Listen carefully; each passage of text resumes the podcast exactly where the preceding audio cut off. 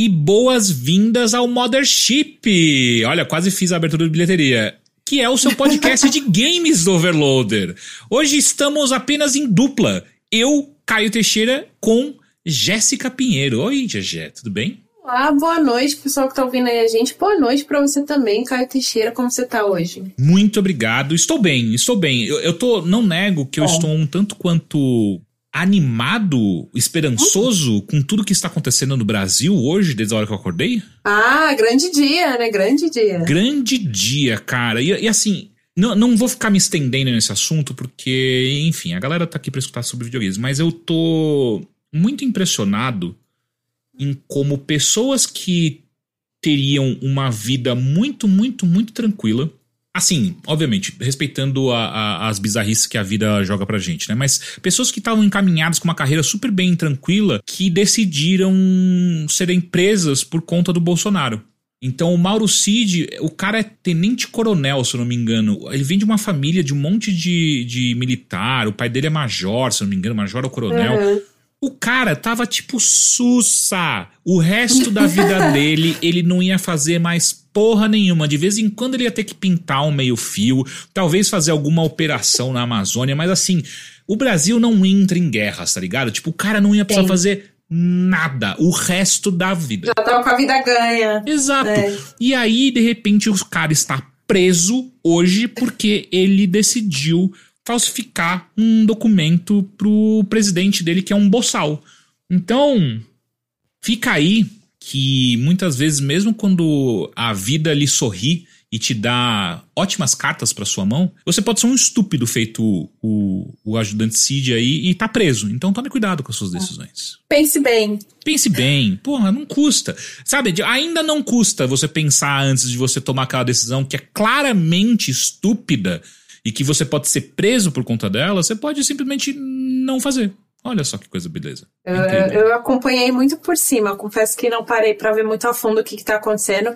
Mas assim, só o que eu li já me deixou muito feliz. Então. O resumo, GG. Vamos aguardar as cenas dos próximos capítulos. Diga. Pois é, o resumo é: o imbecil é, Mor, Jair Bolsonaro falsificou, ou aparentemente pediu a falsificação e por aí vai, e um monte Sim. de gente tá presa por conta disso, porque eu vi. identificaram o bagulho todo, né? Só que tem algumas coisas maravilhosas. É, você viu, por exemplo, que ele pode ser acusado de corrupção de menores? Não. Por causa da filha dele? Exatamente, porque Laurinha Bolsonaro é uma das pessoas que teve o, o seu documento forjado. E se isso de fato for comprovado, que foi forjado e por aí vai, é, tem mais essa pena aí no meio, que é corrupção de menores, né? Então. Que delícia. Cara, tá sendo um dia muito gostoso, sabe? Tenso. É mas muito gostoso, sabe? Antes da gente começar, Jajé, eu quero saber como você está. Como que foi sua, sua última semana? O que tá rolando na sua vida?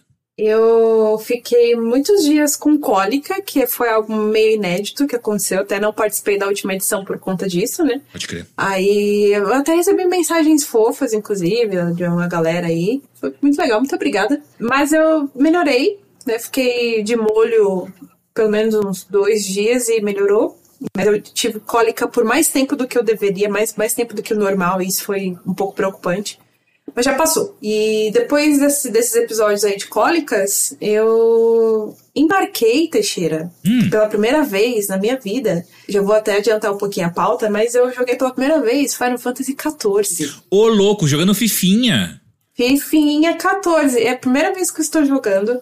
Nunca tinha jogado, apesar de ter sido recorrentemente tentada por muitos amigos a ir para esse para essa seita, né, para uhum. a bancada de Eorzea, resisti bravamente por muito tempo, mas chegou o momento. E aí eu tive essa, essa experiência aí.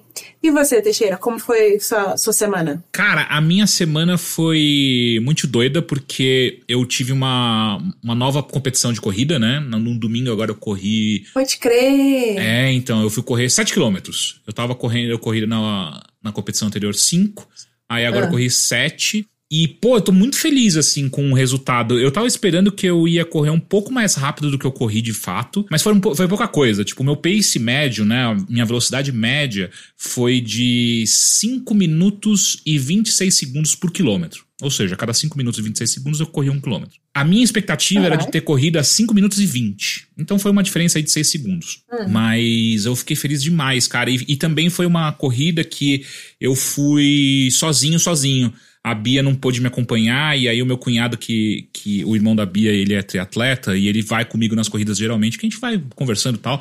E ele também, ele, ele, ele foi, só que ele foi correr numa outra. É, numa outra modalidade, ele correu 21, se não me engano, 21 quilômetros, ele é. saiu depois tal. Então foi a primeira vez que eu fui pra uma, pra uma competição sozinho. Então eu cheguei sozinho lá no, no parque, foi de novo no Parque do Povo, aqui em São Paulo. Então eu cheguei sozinho, tive que me encontrar ali no meio e tal, e foi uma experiência muito gostosa, cara. Tá certo que eu acho esquisito que toda, uh, pelo menos todas as competições que eu participei até agora comecem às 5 da manhã. Então eu tenho que acordar, tipo, três e meia da manhã. Mas é meio que normal isso, né? Tipo, pois é. Todas as pessoas. Eu conheço algumas pessoas que, que participam dessas competições com alguma frequência. E aí eu sempre, sei lá, abro Instagram. Que assim, eu costumo acordar cedo, né? Mesmo em fim de semana, o meu corpo já se acostumou a acordar muito cedo. Às vezes eu abro assim Instagram pra dar uma olhadinha de manhã cedo, sei lá, sete da manhã. Ah, fulano terminou a corrida de tantos uhum. quilômetros. Caralho, mano, tinha é. sete da manhã, já terminou. É. É, então, é, é o normal. E eu até entendo a lógica por trás que é, pô, vamos fugir, vamos correr de manhã, mas vamos fugir do sol, porque um sol na cabeça é foda, sabe? Tipo, você correr durante muito ah. tempo com o sol batendo na sua nuca, ou até mesmo na sua cara, é um, é um negócio muito escroto. Sem falar que cansa, você perde mais suor, sabe? Tipo, enfim. Mas, pô, não precisa ser às 5, pode ser às 7. Seis e meia?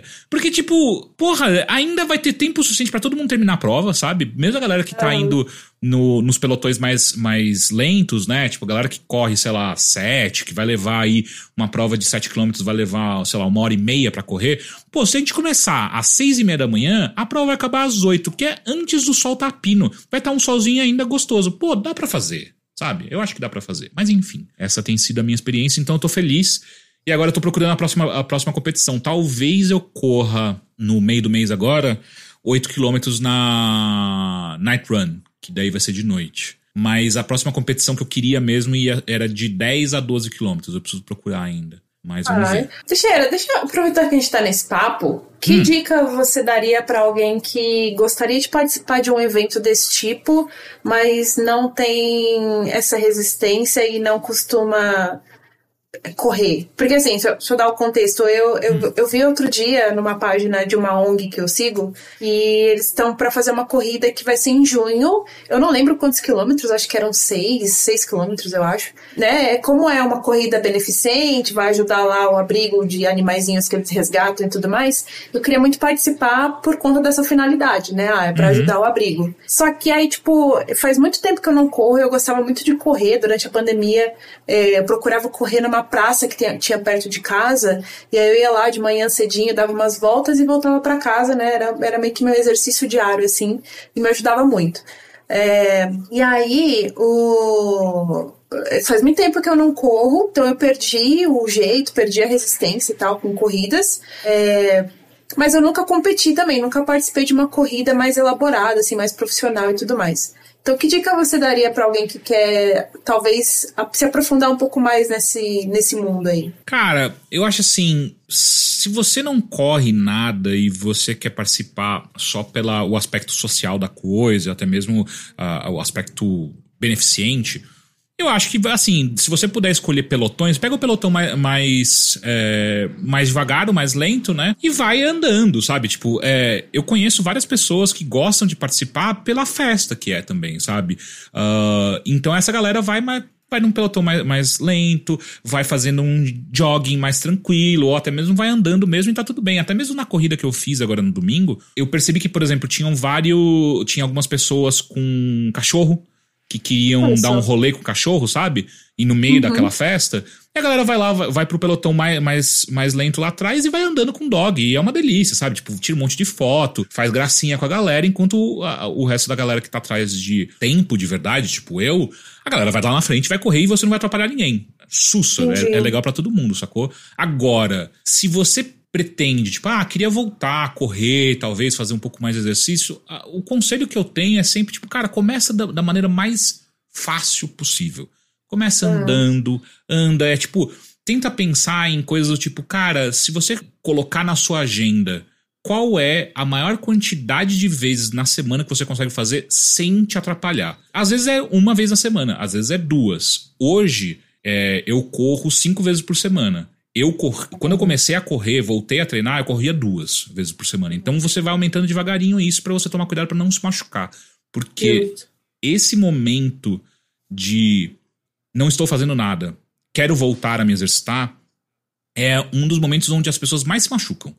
Porque não lembra exatamente quais são os limites do corpo, que, enfim, é o corpo que estava parado às vezes não está tão aquecido, então você tem às vezes uma. Eu, por exemplo, já me machuquei muito assim, que é eu tenho uma lembrança de como eu fazia certo exercício ou de como eu corria. Então, depois de, sei lá, quatro anos parado, pô, eu vou voltar no mesmo patamar que eu tava.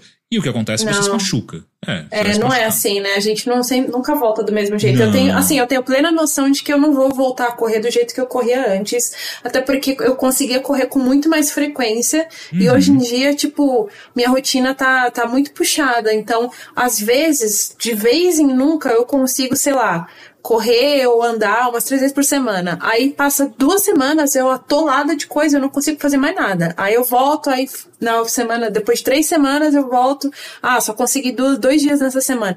E aí fica, sabe, nesse, uhum. nesse vai e vem inconstante que me irrita muito, na verdade. É, eu, eu entendo total, assim, nesse. Até eu chegar no momento que eu tô agora, onde. É, é muito esquisito. Hoje em dia, os dias que eu não corro, eu acho esquisito.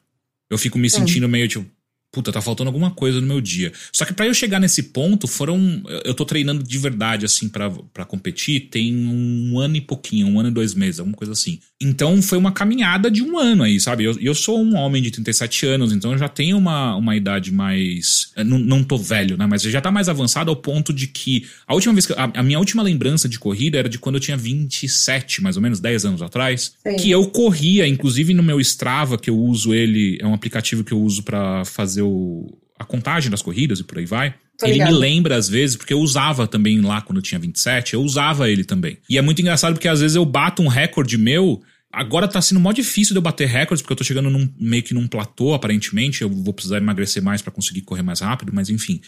Eu tô chegando num platô onde eu já tô correndo, que eu acho que eu tô correndo bem, tô feliz com a minha velocidade, preciso aumentar e por aí vai. Só que daí, quando eu vejo no Strava, 10 anos atrás eu tava correndo mais rápido ainda do que eu corro hoje. E era muito mais fácil para mim correr antes do que é hoje. E aí você não pode se enganar, sabe? Tipo, cara, não é mais o mesmo corpo, você não tem mais a mesma rotina do seu dia a dia, sabe? Tem um monte de coisa que afeta. Então, a, o conselho é sempre começa devagar, tenta criar uma rotina que é, o máximo que você consegue na semana, mas que não te atrapalhe, porque como você bem apontou, você tá com uma rotina super pesada. Se você tentar correr todos os dias, você vai colocar esse como objetivo para você, e aí você vai perceber rapidamente, tipo, no terceiro dia que você não consegue. E aí você vai ficar frustrada, ou a pessoa que tá estudando vai ficar frustrada e não quer mais fazer. Ah, tipo, puta, vai tomar no cu. Então, se eu não vou correr quatro dias na semana, eu não vou nem começar. E eu acho que esse é um problema que eu tenho muito sério. E eu vejo que às vezes pessoas à minha volta têm esse problema também. Tipo, coloca um, um objetivo muito alto, muito difícil de alcançar, e você meio que cria a sua própria, a sua própria derrota, sabe? Tipo, ah, então eu botei quatro dias na semana, você não vai conseguir correr quatro dias na semana por N motivos, e aí fica puto e não continua. Então, às vezes é melhor, tipo, cara, eu vou correr uma vez na semana. E às vezes não é nem correr, né? Eu vou caminhar uma vez na semana e caminhar de uma maneira. Vou caminhar em uma hora e meia. Vai. E é isso aí. E aí você vai fazer isso por algumas semanas. Quando você começar a se acostumar, rapidamente você vai perceber que seu corpo vai ficar, seu corpo vai ficar meio. Hum, eu acho que eu consigo fazer mais uma vez na semana. Acho que eu vou me sentir melhor. E aí você começa a correr duas, fazer duas tal. E aí você vai devagarinho construindo isso. Só que é paciência, né? É, eu tenho um problema muito sério de não tenho paciência. Eu quero fazer o máximo possível, o mais rápido possível e colher os melhores resultados possíveis na, no menor também. tempo. Né? Eu também sou assim. Não tenho paciência. É, e aí é onde a gente se machuca ou então desiste. Entra aí um fator importante que eu sei que não é todo mundo que consegue fazer, que, por exemplo, eu tenho um treinador. Ter um treinador, para mim, é muito. Foi uma mudança de chave muito grande na minha, na minha corrida, porque é alguém que olha para como você tá correndo e fala assim: ó, a gente vai correr agora duas vezes na semana. E aí, ele que vai ser o responsável para te falar: qual é o, o protocolo que você está usando, porque tem várias formas de você treinar a correr. Você vai correr 5 minutos, descansa 2, ou então corre 1 um minuto, descansa 3 minutos. Enfim, tem várias formas de você fazer isso. Ele vai te dando esses treinos e ele também vai te cobrando, essa pessoa, né? O treinador vai te cobrando, tipo, ó, eu acho que agora chegou no momento que você seria legal se a gente conseguisse encaixar mais um treino na semana. E aí você vai discutir, vai conversar qual é o melhor dia, qual é o melhor é, é, dia que vai menos afetar o seu dia a dia, ou até mesmo que horário. Ah, que horário que eu consigo correr, e por aí vai. E você vai, vai, vai construindo, construindo esse, essa sua nova coisa devagarinho. E às vezes não é corrida também, né? É, puta, comecei a correr, tô achando um saco, prefiro ir pra academia. Hum. É academia, né? Mas resumindo tudo, Gegé, vai vai na calma, não se força muito a correr porque a probabilidade de se machucar é alta, porque corrida é um esporte de impacto muito sério. Tem um estudo que mostra que quando você tá correndo, cada passada que você acerta no chão, o peso que o seu que a sua perna aguenta é de 3 a 6 vezes o, o, seu peso. Então imagina que você não está fazendo nenhum tipo de exercício. Então vou colocar meu caso. Eu não estava fazendo nenhum exercício. Quando eu comecei a voltar a correr, eu estava pesando 110 quilos. E aí, eu comecei a correr. Cada passada minha durante uma corrida, e não é andar, né? Correr de verdade. Eu tava correndo, então uhum. cada passada minha tava pesando, aí eu jogava em cima da minha perna quando eu batia no chão, cerca de 300 quilos. Dependendo Sim. de como você tá indo, você joga mais peso ainda, porque daí você também não tem. Uh, tem os outros músculos do seu corpo que você precisa trabalhar para você ter uma boa postura e você conseguir distribuir bem essa, esse impacto que você tem, por aí vai, até mesmo a passada, sabe? Tipo, eu corria errado, meu pé batia errado no chão, isso me machucava, machucava meu tornozelo, machucava meu joelho. Então todas essas coisas você tem que refazer. Então, pra gente tomar cuidado, e a gente que já tá acima dos 30, o corpo se machucar é muito fácil e a recuperação é muito lenta. É, não vale a lenta, pena. Sim. Não vale a pena, não vale a pena. Tipo, ah, então vou começar a correr, vou, vou fazer nem que seja um, um, um jogging, sabe? Não. Vai andar. Anda e se, se sentir, tipo, puta, eu vou correr, mas vou correr um minuto. Eu vou correr um minuto e descansar dois, descansar três. Corro um minuto, descanso dois, três. E o correr também é o correr muito levinho, sabe? Muito tranquilo por conta disso. Até o seu corpo se acostumar de novo, uh, todos, todos os seus. Uh, os seus músculos uh, tem a, toda a parte de neuro. Como é que é? Neuro. Enfim, tem a parte neurológica sua que também tem que tá. se reacostumar. Tem a parte de fôlego, de respiração, de, de circulação do seu corpo. Enfim, tem um monte de coisa que precisa acontecer para você correr com tranquilidade. Então, você ou pessoas que estão escutando, andem. É muito bom. Não falta estudo mostrando que se você anda. É, como é que é? São 150 minutos semanais que se você faz 150, 150 minutos semanais de exercício físico, uh, você diminui em 50% a incidência de diabetes, em mais de 70% a incidência de problemas cardio, cardiovasculares se você não tem nenhuma, uh, nenhuma coisa genética, né? Então, 150 minutos semanais é uma, é uma meta muito ok de você perseguir, sabe? Porque você consegue, é, mesmo se forem encaminhadas, você consegue ir atrás disso, tipo, cara, você pode andar todo dia aí, sei lá, meia hora, você andar todo dia meia hora, você vai bater com tranquilidade isso daí. Ou então, tipo, ah, vou andar três vezes na semana e é isso aí, sabe? E é muito, muito bom, faz bem, e como você sabe, eu tenho certeza, faz Sim. muito bem também emocionalmente, não só fisicamente. Sim. Tipo, cara, eu, a minha vida antes da corrida e da corrida que eu faço hoje, era uma vida muito diferente do ponto de vista de ansiedade, de dormir também, eu durmo muito melhor e aí tudo vai impactando, né? Então, sei lá, me, me estendi demais, mas isso. Não, mas foi, foi ótimo, porque me fez considerar também muita coisa. Eu também não sei se, né, não sei se, se eu já corria antes de uma forma que, tipo, tá, eu tô correndo certo, é. né, e, e, aí se eu voltar a correr hoje, será que, tipo, será que eu tô mais torta ainda do que eu poderia já estar?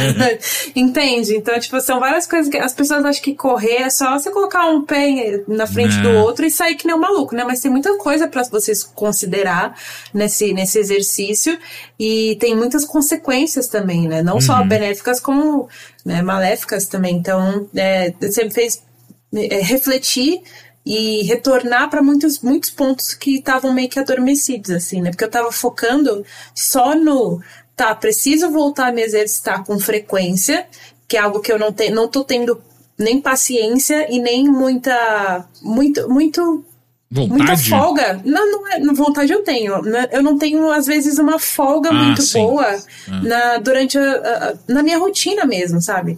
Porque às vezes é, é- às vezes eu tô numa semana assim enlouquecida de trabalho e eu não consigo parar pra nada.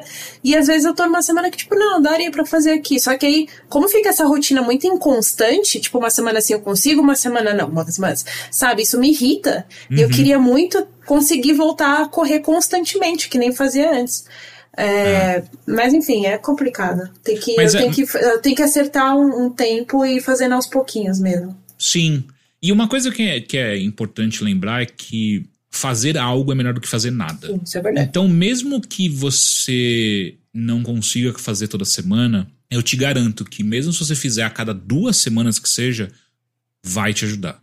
Porque a gente é, é muito esquisito. A gente, o nosso corpo, ele não foi feito pra ficar parado, saca? Tipo, Não. ele, ele tem uma. Coisas acontecem e, e- e são, e são processos químicos que acontecem dentro do nosso, próprio- do nosso corpo quando a gente se movimenta e faz exercícios que a gente não consegue atingir isso parado, sabe? É, é, infelizmente, infelizmente, né? É, eu adoraria.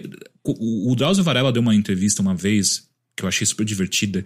Que ele corre, né? Ele corre muito. Ele corre todo dia às 5 da manhã. Ele corre, tipo, quase, um, sei lá, 20 quilômetros, alguma coisa assim. Ele corre coisa pra caralho. E o cara já tem, o quê? Quase 80 anos. E aí a fala dele que eu gosto muito, ele fala assim: Sabe que horas que eu gosto de fazer exercício? Quando acaba. Quando acaba, eu adoro. É uma delícia. Ele fala, cara, você acha que alguém gosta de, tipo, acordar às 5 e meia da manhã, 6 horas da manhã, tá frio, sair da, da cama, colocar um tênis, Tá. colocar uma roupa, e aí ou tá muito frio lá fora, ou então tá muito quente lá fora, aí você corre, você soa, dói, machuca, cansa. Tipo, nada disso é prazeroso de verdade. É- é- então, ele diz, eu, eu faço o que eu preciso. E eu gosto quando acaba. E eu gosto dessa visão dele porque é uma visão um pouco mais.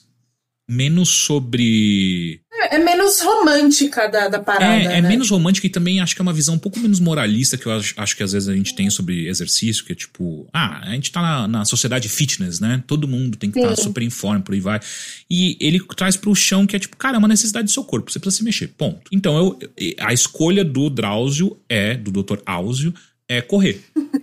Eu acho que outras pessoas, acho não, né? Tenho certeza. Cada pessoa tem uma maneira que se sente mais confortável, gosta mais de fazer exercício e por aí vai. O Heitor, por exemplo, ele mesmo fala que ele gosta muito de fazer os pesos dele que ele tem em casa e ele tem uma bike, uma bicicleta ergométrica que ele faz em casa. Ele, ele curte e ele consegue ter uma constância com isso. Eu, pra mim, é impossível. Se eh, durante a pandemia ficou muito claro pra mim que se depender de mim e ter o- as coisas na minha casa pra eu fazer exercício, eu não faço. Eu preciso sair da minha casa pra fazer. É, eu sou assim também. Eu, eu gosto de fazer fora de casa. E eu gosto de variar também. Então, por exemplo, nossa, durante a pandemia eu tive várias, várias coisas assim que eu me descobri na, no fitness, sabe? Uhum. Tipo, teve uma, uma época que eu conseguia correr todo dia, aí eu ia, corria uns 30 minutos, às vezes 25, mas eu ia correr todo dia. Dia de segunda a sexta eu ia correr. E eu tava conseguindo fazer isso todo dia. Aí teve uma época que tá, enjoei de correr, vou ficar em casa agora. Aí eu colocava uns vídeos lá e ficava fazendo os, os, né, os exercícios lá, imitando as pessoas lá, sem peso nenhum. Sabe aqueles vídeos tipo, ah, faça exercício na sua casa, sem barulho e sem peso. Pô, eu comprei o Ring Fit. Olha aí, tá vendo? Usei, sei lá, uma semana e tá parado aqui. Mas aí, eu, eu não comprei porque tava muito caro. Ele foi uma onda assim que ficou muito caro e todo mundo Sim. comprou. E aí eu falei, ah, não vou comprar. Mas foi bom porque, tipo, né, eu fui explorar outras coisas. Aí eu descobri esses vídeos, aí, fe... aí enjoei. Depois de uns três meses eu enjoei. Aí, como eu tava numa época que eu tava um pouco mais folgada de grana, eu falei, não, eu acho que eu vou tentar com um personal trainer. Aí eu fui, contratei um personal trainer. Aí a gente ia pra a praça que eu, ao invés de eu ir correr na praça, a gente ia lá na praça de manhã cedo e ele ficava me treinando lá. Ele falava. E aí eu fui descobrindo, né, que eu, que eu gostava muito disso. Só que aí, infelizmente, tive que interromper porque eu, eu tive que me mudar. Daí A grana que, que eu ia gastar em personal trainer foi toda pra mudança. E aí, desde então, eu não, não consigo mais me exercitar com frequência. E é uma coisa que me irrita um pouco, assim. Eu queria muito voltar a fazer o que eu tava fazendo antes. É isso, GG. Eu acho que é encontrar um ritmo. Ainda mais nesse, nesse, nesse retorno, sabe? Eu acho que encontrar o, o ritmo, o menor ritmo possível para você não parar é o melhor esquema. Que seja uma vez por Sim. semana. Tipo, ah, uma vez por semana é, é, eu dou, dou meus pulos aqui, vai ser um sábado, todo sábado eu vou dar um rolê, vou andar uma hora e, tipo, cara, começa assim, é isso aí, sacou? Vai construindo devagarinho. No final, uma coisa que eu sinto é, isso é para mim. E não é, sei, é não sei para você, não sei para quem tá escutando a gente, mas para mim, chegou num ponto depois de sei lá, uns seis meses correndo e eu percebi, tipo, ah, eu, eu não só quero continuar fazendo isso como eu quero fazer isso melhor, que daí começa a ser o oposto. Não é que eu não tenho tempo para correr. Eu começo a, tipo, ah, não. As outras coisas vão ter que se encaixar no meu tempo de correr, sabe? Tipo, Sim. então eu corro todo dia de manhã. Eu peguei a minha agenda do meu trabalho, da Alura. Eu, eu tenho um esquema lá que eu, que eu bloqueei o horário das 8 da manhã, se não me engano, das 8 até as 10, 10 e meia mais ou menos não, não tem como marcar reunião comigo. É para garantir para mim, tipo, cara, todo, todo esse, esse momento da manhã é meu. Tipo, ninguém. Eu, eu, eu acordo, vejo e-mail, respondo o que precisa, por aí vai. Mas reunião não tem para mim, né, nesse momento. Então eu consigo fazer isso. Eu sei que não é real para todo mundo. E, e eu tenho muita sorte de trabalhar num lugar que me deixa fazer isso. Mas eu acho que tem essa mudança de chave também que começa a ajudar a gente. Que é, putz, então uhum. é entender que o exercício é é tão importante quanto qualquer outra coisa que você faz, eu acho que ajuda, é, sabe? Mas é, é muito importante também, né? Não, eu acho que até pra, pra gente, assim, que tem ansiedade, essas coisas, uhum. depressão, uhum. né, é. que é uma coisa que eu tenho também, me trato, etc., é, é muito importante.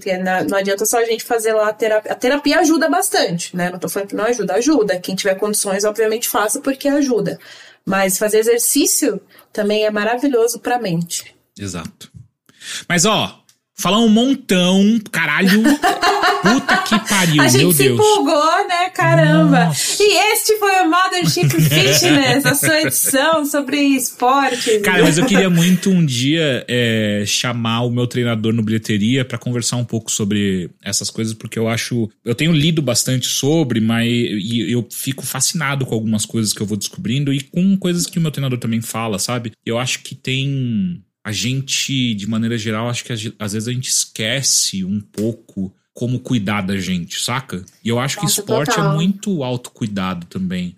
Não só do ponto de vista de competição, mas é uma questão de, tipo, cara, se você não cuidar direito do seu corpo. Não tem quem cuide, né? Você que tem que cuidar. É, e todo o resto começa a ficar tudo esquisito. Tudo fica esquisito. Sim. Então, sei lá, é, é uma coisa que eu penso, quem sabe um dia a gente faz. Mas, por favor, vamos voltar pro Mothership, porque puta que pariu. E é o Heitor que tá editando isso aqui, então ele tá escutando tudo isso. Ele deve estar tá puto comigo, tipo, caralho, Teixeira, precisa ter cortado isso no minuto 15. Não, mas ó, mas aí eu vou fazer o meia-culpa, porque foi o que perguntei e as dicas hum. do Teixeira me ajudaram muito, inclusive, tá, Heitor? Não briga Obrigado. com ele. Fico feliz que ajudou de alguma forma. Mas então, Gegé, hum. me fala, o que você tem jogado nesses últimos tempos para trazer pra gente? Então, eu vou puxar até o. Vou pegar carona no que a gente tava falando aqui de correr hum. e tudo mais, né? Exercícios, etc. Porque eu joguei muito. Shoot, um, como é que é? Shoot, shoot and run? Era esse? É esse? Shoot, shoot and run, pode ser. Pode ser um. Shoot and run, né? É. Run and gun, lembrei. Run, run and gun! Boa, run perfeito. and gun, isso. Eu joguei muito um run gun brasileiro chamado Wild Dogs. Ah, que é um jogo. É um jogo indie, ele foi desenvolvido pela Second Boss. É, eu até abri aqui a página deles para eu não esquecer dos outros jogos que eles já lançaram.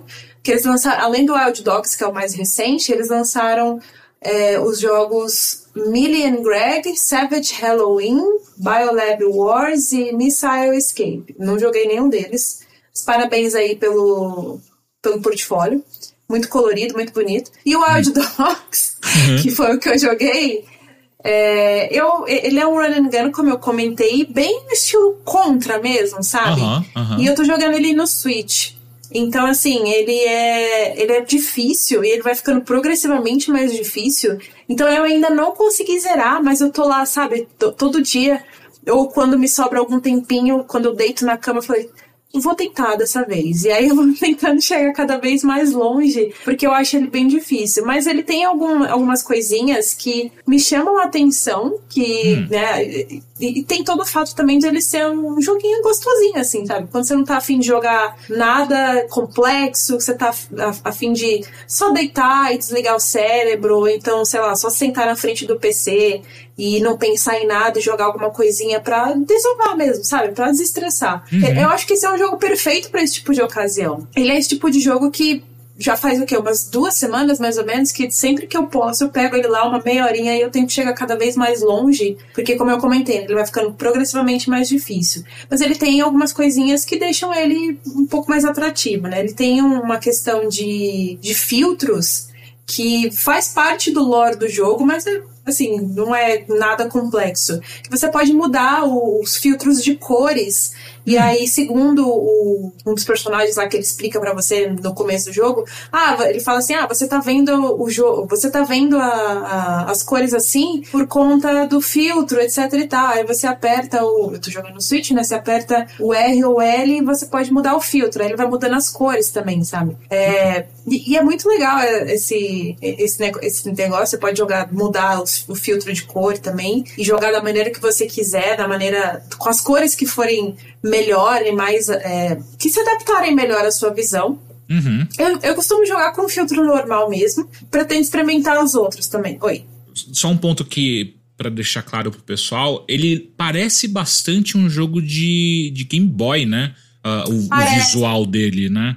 E essa Sim. cor que a, que a GG tá falando é uma cor que fica no, na tela inteira, né? Então fica tipo, ah, ele. É 8, era 8-bit o Game Boy? É. Era 8-bit, né? É, era, é meio nessa pegada 8-bit, assim, então ele fica nesse bicolor, né? Ele, ele tá sempre. Uhum. Você vai alterando as cores, ele sempre fica com duas cores diferentes, né? Uma mais. É, uma mais forte, uma mais quente, e a outra mais preto, geralmente é preto, né? Ou então uhum. um pouco mais azul, enfim. Mas é, é, nesse esquema mesmo, bem estilo Game Boy. Tô assistindo o trailer dele aqui, super bonito, viu? Tô achando. É bonito. Ele tem um pixel art bem bonitinho e tal, eu gostei bastante. A música dele também é bem legal. E, assim, não tem muito o que falar de jogabilidade, ele é um run and gun. Então você é, pode segurar o botão pra, de atirar e andar enquanto atira. Aí ele pode atirar em todas as direções possíveis. Uh, pode pular, inclusive ele já tem um pulo, o boneco que você controla, ele já tem um pulo duplo desde o início, que eu acho fantástico. Eu amo quando o jogo já me dá, me dá um pulo duplo desde o início, eu amo de paixão. e esse boneco que você controla, que é tipo um soldado, um mercenário, que é completamente lelé da cuca, ele é, ele é engraçadinho porque, tipo, ele é muito modo foda-se, sabe? Uhum. Tanto que o, o início do jogo, a, a primeira fase, é, ele tá dirigindo um jeep e indo pro local da missão, porque a historinha é, tipo, é bem básica. Ah, tem os alienígenas invadindo a Terra e você vai lá lutar contra essas forças e contra a organização aí que, hum, enfim, tem uma organização metida aí no meio também. E você presta serviços para os militares, mas você é um mercenário porra louca. E aí, enfim, você tá na primeira missão, a, primeira, a entrada do seu boneco é dirigindo o jeep e destruindo tudo que tá no caminho dele, basicamente. é. Daí, uh, ele anda acompanhado de um dog. Ah, isso que eu ia perguntar. Daí que vem o Wild Dogs? Eu acho que tem muito a ver com a questão de, de cachorro, né? Do, dos militares tudo mais, você ser um, um, cãozinho dos militares. Tem essa. essa. como fala? Esse modo. Não é modo de falar, é. Você ser um, um, cachorro dos militares, você tá ali a okay. serviço deles, né? Ok. Então. Okay. Mas tem um dog de fato que te acompanha, que é o seu dog. Ele faz alguma coisa na jogabilidade? Não, ele só te acompanha Ué? e aí se você deixar o seu boneco parado, ele faz carinho no, no, no cachorro. Ah, beleza, já, já valeu a pena, entendi. entendi. então, é exato. Ele fica parado, se você deixar ele parado lá, ele começa a fazer carinho no dog. E aí eu acho muito bonitinho que quando o seu boneco pula, é, o cachorro pula junto. Hum. Mas obviamente ele não, não consegue fazer pulo duplo, né? Porque ele não é um cachorro mágico. Mas aí, se você pula uma vez, ele te acompanha no pulo. E se você se agacha para ficar agachadinho, o cachorro se agacha também. É muito bonitinho. Perfeito. então, assim, ele vale, né? Ele tem essas gracinhas que é muito bonitinho. O visual dele, né? O pixel art dele também é bonito. Ele tem essa questão das cores também, do bicolor dele, que é bem estilizado, bem lembra bastante um jogo de Game Boy. E a, a, jogabilidade é muito simples. Mas o que me cativou nele foi justamente isso, sabe? Ele é um jogo que ele vai ficando progressivamente mais difícil. Cada missão que você passa, ele vai ficando cada vez mais difícil. E aí eu tô tentando chegar o mais longe possível. Eu já consegui chegar na quarta missão. Mas peraí, você morreu, morreu, começa do começo de novo? Ah, é verdade, eu não expliquei isso. Então, ele tem. O boneco ele começa com três vidas, mas se você perder todas as vidas, você volta lá da primeira missão. Puta que pariu. É, por isso que, tipo, ah, vai ficando cada vez mais difícil, mas aí se eu perder todas as vidas, eu volto da primeira missão. Não tem essa de, tipo, ah, volta do começo da missão que você tava. Não, você vai voltar da primeira missão. E ele não tem nenhum elemento roguelike do tipo, ah, beleza, eu morri, voltei lá do começo, mas pelo menos agora meu personagem tem mais vida ou tem mais dano, não tem nada disso? Não, eu não percebi nada do tipo, pelo menos. Entendi. Tem um, umas coisas de run and gun mesmo clássicas, tipo, ah, tem uns tiros diferenciados. Aí, ele, né, quando você tá caminhando assim pela tela, vai aparecendo. Uns power-ups da vida. É uns power-ups, isso. Ele é tipo um orbzinho com, com asas que você atira nele ele deixa cair alguma coisa. Aí uhum. pode ser ou energia para você, né, é, recuperar tudo, ou pode ser um tipo de, de, de tiro diferente, que às vezes é mais poderoso e às vezes não, ou às vezes é só para te ajudar. Porque assim, os inimigos vêm de todos os cantos, né? Meio Metal Slug, assim. Uhum. É, às vezes vem uns bonecos de trás, assim, aí você tem que. E aí tem um tiro que eu achei fenomenal, que é o bumerangue. Então você, você atira o bumerangue pra frente, mas ele vai para trás também, uhum. e aí tipo, vai te ajudando. É muito legal. Perfeito. Mas assim, é um jogo bem básico, bem simples, mas que eu tô achando assim, muito gostoso de. Justamente, como eu estou jogando no Switch, né? Eu tenho esse, esse privilégio de jogar no Switch, uhum. e aí eu consigo deitar num dia, sei lá, muito estressante, ou, ou sei lá, um dia que eu quero só. Ah, eu vou me estressar mais um pouquinho. Não, então, ele não, não chega a ser estressante nesse nível, sabe? Tipo, sei lá, perdi todas as vidas e fiquei estressada, ah, não vou mais jogar essa porra. Não, ele é só tipo, ah, legal, consegui chegar um pouquinho mais longe dessa vez, depois eu tento de novo. Eu tô jogando bem assim, sabe? Ah, eu queria tanto ter essa mentalidade, já se eu soubesse. Então, pra mim tá sendo. então, como eu estou jogando com este mindset, tá, tá, sendo, tá sendo gostoso. Eu tô gostando de Wild Dogs e é um jogo brasileiro também, né? Tô prestigiando aí os, os BRs da, na, na medida que eu posso. Maneiro demais. E, e você sabe se ele saiu pra outras plataformas também? Saiu, ele tá pra PC, ele tá pra Xbox também. Eu tô jogando no Switch, né? Como eu comentei. E PlayStation eu não tenho certeza. Deixa eu dar uma olhada aqui. Se você descobrir também quanto que ele tá custando, é uma boa. Eu acho que ele não tá no PlayStation, mas ó, no, no Switch, na Steam tem uma demo disponível e ele tá R$24,99. Ah, olha só, no game no Xbox, ele está R$24,95. 5 centavos mais barato.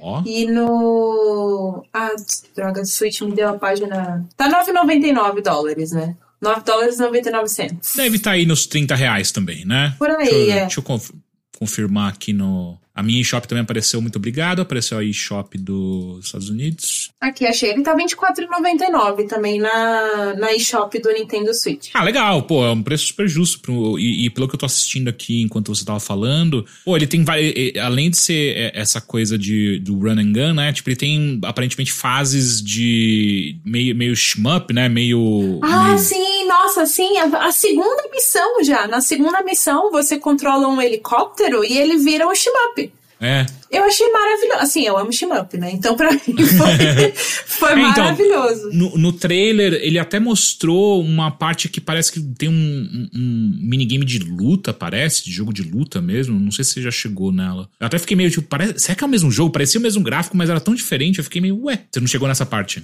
Na, não, não cheguei, mas deve ser o mesmo jogo ainda, porque, né, claro. tipo, deve ser, tipo, na mesma campanha, eu digo. Porque ele tem, como, se ele tem um shmup, né, ele, tá running depois ele vira um shooting up, eu imagino que ele deve brincar com outros gêneros também.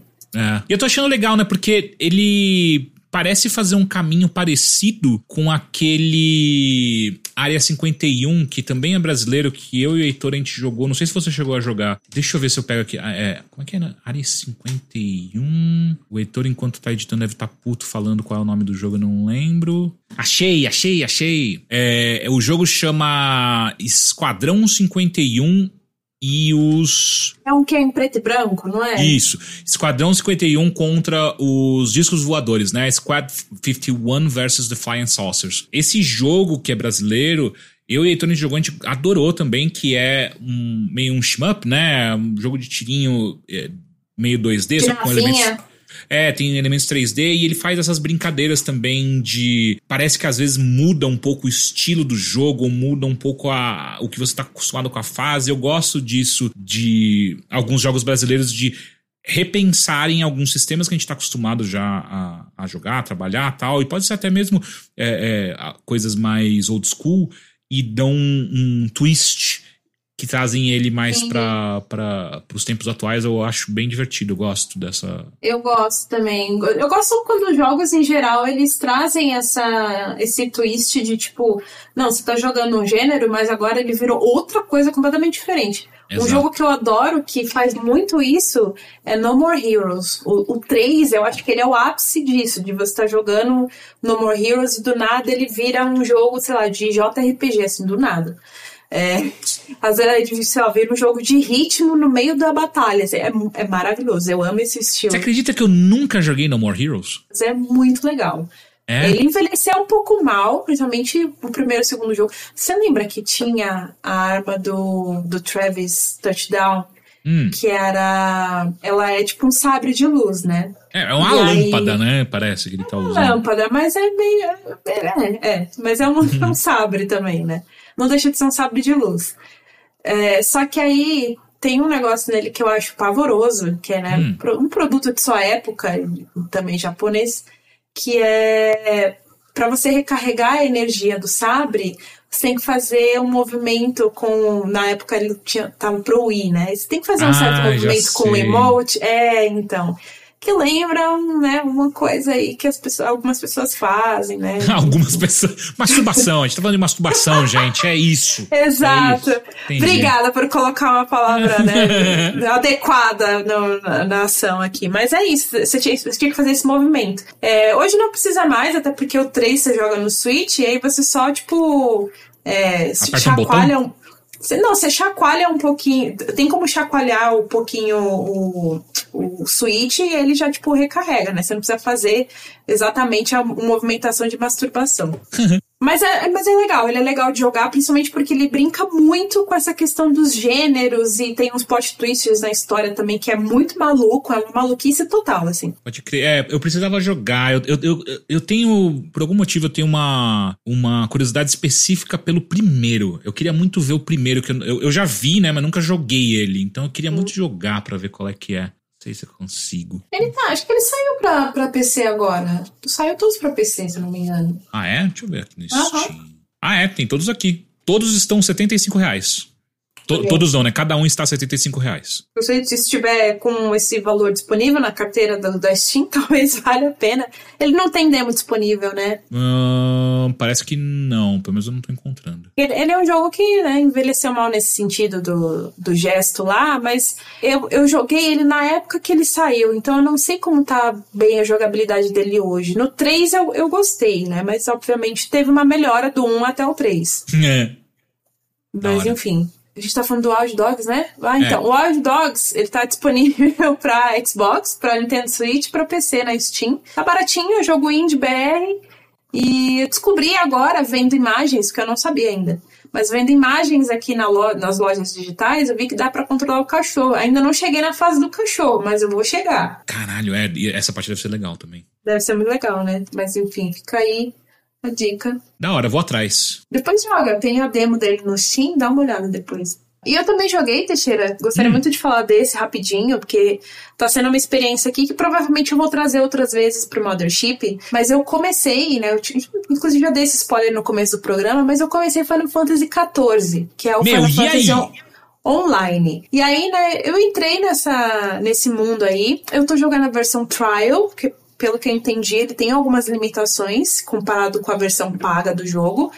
É, mas eu ainda não tenho dinheiro disponível para comprar e nem pagar mensalidade. Vou esperar, vou esperar acabar o trial para fazer isso. Mas, cara, eu gostei do que eu vi. Eu joguei, tipo, um fim de semana. Fiquei um, um domingo, assim, uma boa parte do, do, meu último domingo eu fiquei jogando ele. E aí, né, passei por toda aquela fase da construção de personagem, né? Você cria seu personagem, você escolhe a raça dele, você escolhe a classe dele, você escolhe um monte de coisa lá que é muito complexo. Você escolhe até, eu fiquei fascinado por isso.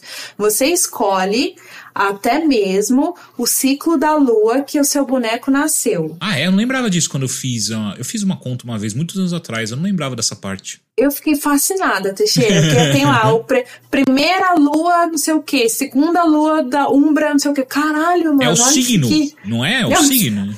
É, eu acho que é, mas é numa linguagem diferente. Tipo, não tem lá Ares, Touro, Gêmeos, né? Não tem, é, é os ciclos da Lua. Só antes de você continuar, já, deixa eu fazer ah. uma pergunta. Você já você jogava MMO ou não é a sua praia? Minha experiência com MMO foi muito específica na vida. Eu, hum. eu sou uma pessoa que resistiu bravamente a MMOs na vida e eu consegui Correta. resistir a muitos deles, mas eu caí em algumas valas já. Tipo, é, eu caí em uma época do Ragnarok online. Ok, eu também. Joguei, né? Joguei um pouquinho. Não, não, não joguei por muito mais tempo do que eu gostava, do que eu gostaria, porque eu não tinha PC, eu jogava em Lan House só. Pode crer. É... Nossa, eu, eu, ia te odiar então, porque eu ficava tão chateado toda vez que eu entrava na Lan House pra jogar meu CS e tinha gente jogando Ragnarok, eu ficava puto.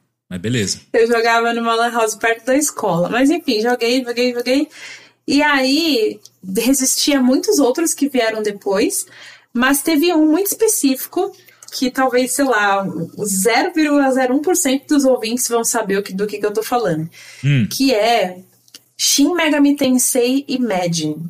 Que era um MMO de Shin Megami Tensei que, tipo, saiu no Japão e depois de um tempo saiu nos Estados Unidos. E aí, quando ele chegou nos Estados Unidos, eu joguei no servidor, né? E aí, eu já gostava muito de Shin Megami Tensei na época.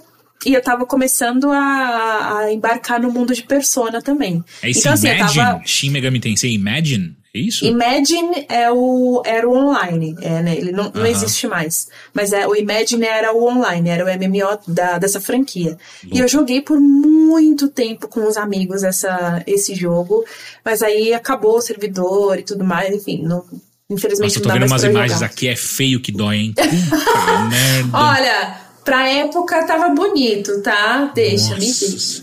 Mas eu joguei. Essa, esse foi, essa foi uma vala que eu caí, foi muito específica, assim, uhum. mas é porque eu gosto muito da franquia. E foi isso. Essa foi a minha experiência da MMO, entendi, acredita? Entendi. Acredito, acredito. Mesmo porque eu acho que, idealmente, pessoas deveriam fugir de MMO. Porque.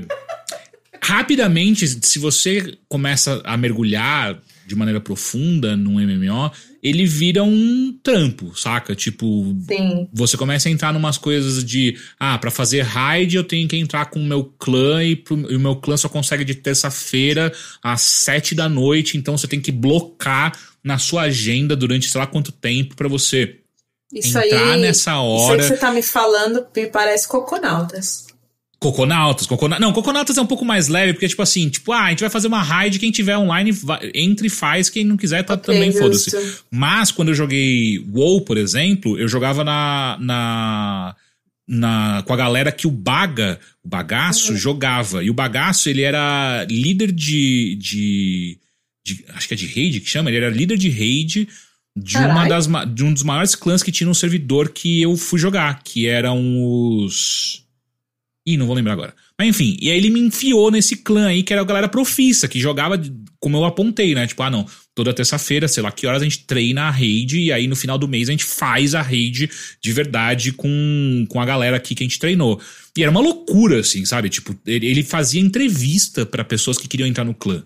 Tipo, ele tinha que entrevistar qual é a sua disponibilidade de tempo, o, qual é o tipo de, de classe que você tá acostumado a jogar, pra gente ver se tem espaço para você dentro do nosso clã. Cara, é uma doideira bizarra, assim, né? Caralho, é realmente. Esse aí é um trampo de verdade. É, é, é o. Por exemplo, o nosso querido LK6, a gente já sabe, a gente distingue quando é um trampo e quando é porra louquice quando você vê, por exemplo, o LK6 jogando Destiny. Uhum. Porque ele, ele junta lá os coconautas e ele vai quando dá. Mas eu sei que quando sai coisa nova de Destiny, eles se juntam e combinam, assim, o ah, bagulho e eles ficam, tipo, uma semana inteira jogando só isso. É divertido demais, mas ao mesmo tempo é, é isso, divertido. né? Você, você é. tem que blocar um tempo na sua agenda e é isso aí. Para mim é meio complexo fazer esse tipo de coisa, tanto que eu nem jogo mais tanto Destiny nem nada ou MMOs de maneira geral, né? Mas enfim.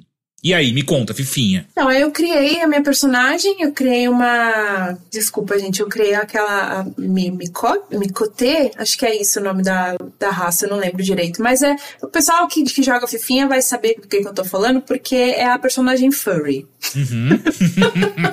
é a, criei a gatinha lá. Perfeito, perfeito. Enfim. Não, mas eu, eu, eu ia criar uma Lalafel. Lalafel é a. Não sei, você lembra como que ela, quais eram as raças quando você jogou? Lalafel, vamos ver. Lalafel são os baixinhos. Tá, tá, saquei, Eles são, beleza. eles são muito bonitinhos. Eu criei uma E dessa aí- quando eu fiz. Então, eles são uma raça muito bonitinha, eu tava muito tentada a fazer uma dessa. Aí fiz uma votação lá, papapá. Aí o pessoal, ah, vai fazer a furry. Beleza, fiz a furry. Só que aí, tipo, surgiu um nick, e eu vou deixar isso pro meu, pro meu segundo personagem. Eu já tô pensando em segundo personagem, veja só. Mas quando eu fizer uma segunda personagem no Fifinha 14, vou fazer uma GG Fel. GGFel? Lala Fel, com GG. Ah, porra! Perfeito, é isso. Caralho. Que- Não, para agora, deleta o seu personagem e cria um novo. Que isso, você não pode deixar passar. Quando- sério, você acha que você vai criar um segundo personagem e começar do zero de novo pra você fazer esse. Não, deleta agora e começa. Aproveita que você não tá longe e já faz já. É. Não, mas olha só, eu já tô fazendo as quests, eu não terminei ainda, tá? porque eu, eu comecei a entender o jogo depois que eu tava jogando assim umas duas horas só. E eu comecei a entender, tá? Essa, galera aqui é quando eu pego missão, né? Pego as quests, tal, tal, tal. E aí tem a quest, quando você começa a jogar, tem a quest da sua classe, que é pra você, tipo, né, conseguir a roupa da sua classe, que vai te deixar preparado pra você entrar na, na, na, na quest principal do jogo. E aí eu tô terminando de fazer, porque eu fiquei jogando várias, por muitas horas no domingo e fui pegando umas side quests que nem era pra eu pegar. E que eu não tava entendendo. É porque eu não tava entendendo. Eu não tava entendendo. Tipo, que tá, aqui tem um. cê- vamos lá, Teixeira. Você vê Ah, um ah. boneco, você tá na cidade, você vê um boneco com exclamação na cabeça. Fudeu, Você vou pegar nele, todas. não vai? Vou Exato. aí, Mas é por isso que eu não jogo apareciam MMO, sacou? Eu não jogo MMO por conta disso, que eu não paro. Eu vou pegando tudo quando eu vejo. Eu tô no level 25 e não completei a missão do primeiro level, porque eu fui pegando outros. Exatamente. Mas assim, ao mesmo tempo, eu estou me divertindo. Eu realmente gostei. E como fazia, assim, muitos anos que eu não me aventurava no MMO, de- desde o do Shin Megami Tensei Imagine, que eu não jogava um, tá sendo uma experiência barra nostálgica, barra nova. Dá Ah, pra sim. entender? Você tá jogando sozinha ou você tá jogando de galera? Não, tem uma galera que tá me ajudando. Tipo, eles estão me dando dicas, né? Porque tem Pode crer. coisas que eu não sei ainda. É um mundo completamente novo pra mim, literalmente. Então, Aham. eu tô, tem essa galera no Discord que tá, tá me dando dicas e me ajudando e tal. Eu já entrei num grupo também, mas assim, jogar junto com essa galera eu ainda não consegui. Pode crer. É, só de, de te darem algumas dicas já, já vai te facilitar bastante o processo, né? Ma- Mas uma coisa que eu achei é que, assim, apesar de ele ter muita informação na tela, assim, de uma vez só, e eu fiquei, eu, eu fiquei completamente perdida. Ao mesmo tempo, eu acho que a comunidade, isso eu percebo mesmo tendo chegado agora, começado a jogar agora, né? Mas eu já percebia isso mu- muito antes de entrar e jogar mesmo. Que a comunidade de Final Fantasy XIV, ela é muito unida. E ela é muito de braços abertos, assim. Isso é algo que eu percebo, não só pela minha bolha, mas vendo de maneira geral de bolhas de outras pessoas que eu conheço também, sabe? Que eles são, tipo, muito receptivos. Tipo, ah, você quer jogar? Olha aqui, ó, tem isso aqui, tem esse vídeo aqui, tem essa galera aqui nesse Discord, tem esse fórum aqui. A galera te passa tudo e eles são muito, sabe? Se você quiser, pega na sua mão e te ensina mesmo. Isso eu acho muito Se legal. você quiser, dá o controle que eles vão jogar pra você e vai ser incrível, sabe? Não, ainda não. Mas enfim, eu, eu acho isso muito foda, assim. Eu acho que é uma comunidade. Né, obviamente não tô a tempo demais pra descobrir se eu posso estar enganado ou não. Mas vendo por fora, e agora que eu cheguei de verdade e comecei a jogar, eu acho essa comunidade assim, muito incrível. É, as notícias que a gente tem de comunidade de Final Fantasy sempre são super elogiosas, né? É, eu lembro, teve, teve um, uma notícia maiorzinha, acho que foi no ano passado, não lembro exatamente o que aconteceu, parece que alguém morreu e aí fizeram toda uma, uma celebração no Final Fantasy que a pessoa morreu e super bonito. Ah. Tá certo que já aconteceu em outros jogos também, né? Uhum. Eu lembro muito de WoW acontecer isso também. Sim. Mas enfim, me parece que tudo que é, é, dito sobre as comunidades dentro de Final Fantasy são super legais. Tanto que é um dos grandes motivos que às vezes eu, eu me pego também com essa vontade de, pô, acho que agora é a hora que eu vou tentar desbloquear esse. Eu tô com algum problema na conta da, da Square que eu não consigo criar, mas aí eu vejo algumas notícias ou eu vejo Tengu falando, sabe? Tipo, ah, não. Sim acho que agora é a hora. Mas ao mesmo tempo eu fico, ah, cara, mas eu vou jogar com quem, tá ligado? Tipo, eu não tenho o pique do Tengu pra sentar e ficar jogando horas com a galera, sabe? Eu não. Eu sei que eu vou largar muito rápido, então eu nem entro, sabe? Eu acho que é muito uma coisa de momento. Mas, ó, é. essa questão da conta da Square, eu vou te falar. Eu fiquei muitas horas no, no, no, dia anterior, antes de começar a jogar, né? Eu baixei e tudo mais. Fiz aqui a conta no trial, linkei com a Steam, etc e tal, que nem a galera me auxiliou. Mas, cara, ainda assim, fazer uma conta na Square, validar e tudo mais, é um saco. É tenebroso. É muito ruim esse sistema de conta da Square. Cara, é. Então, e eu tô com esse problema. Rolou alguma coisa quando eu fiz a primeira vez a conta pro Final Fantasy XIV para jogar, uhum. acho que foi até no PS3 ou PS4. PS4. E, e aí sei lá, aconteceu alguma coisa que eu não consigo mais desbloquear essa conta, o e-mail que tá linkado na Square, e é um saco, eu não consigo fazer nada. Então, sei lá. Ao mesmo tempo, pra que, que eu vou querer desbloquear sendo que eu não vou jogar de verdade, né? Então, Mas, ó, agora que eu comecei, já temos um, um uma overlinda no Aí. Fifinha agora. Né? O Heitor não joga, né? Não, não. Heitor, Heitor, o Heitor nunca foi do MMO, eu acho. Ah, então. Mas agora existe uma overlinda no mundo de Fifinha 14. Quem sabe um dia Teixeira se junta a mim, não é mesmo? Olha, eu fui, eu fui procurar aqui o, ah. os nomes das raças. Você falou, ah, Lalafel e tal, daí você falou da. Como é que é? Micote, Mi, né? Mico, Meu, Micote, é. Ou, oh, na moral, que merda os nomes da, das raças de, de Fifinha, né? Porque, tipo, cara, Ryur, beleza, ok, Ryur, ok. Elezen, Sussa, estamos, estamos nessa ainda. Lalafel, é, ok. Até o, o, nome, a sonoridade lembra essa coisa mais fofinha que é a Lalafel. Sim, sim. Micote, beleza, tô sacando. Aí começa. Roegadan. Ou Rogadan, sei lá como é que chama esse negócio. Tipo, mano, que porra é essa? Aí a próxima é Auha. Auha. Mano, e aí vem a pior de todas, que é o Hrotgar. Porra é essa, cara? Eu, eu eu nem sei o que é. Mas tem uma que chama Vieira, que tava bloqueada é pra mim, inclusive. Vieira eu acho foda. Deve ser coisa de, de DLC. DLC não, né? De patch, né? Que você não eu tem. Eu acho ainda. que é de expansão. E esse Vieira é tipo. É, é uma galera. É, é, é meio coelhinho, né? Isso. É um furry também, veja Meu só. Meu Deus, cara. E, e, o, e, o, maior furry é esse Rotgar, né? Que é tipo é um, um, é um humano com uma, com uma máscara de, de lobisomem, sei lá, bizarro isso aqui. Confesso que eu nem lembro desse. Eu só sei que, tipo, das raças que eu vi, tinha a Vieira e um outro tava bloqueado para mim. Talvez seja isso que eu tava falando. Mas das que eu vi, tipo, tinham seis disponíveis para eu criar personagem.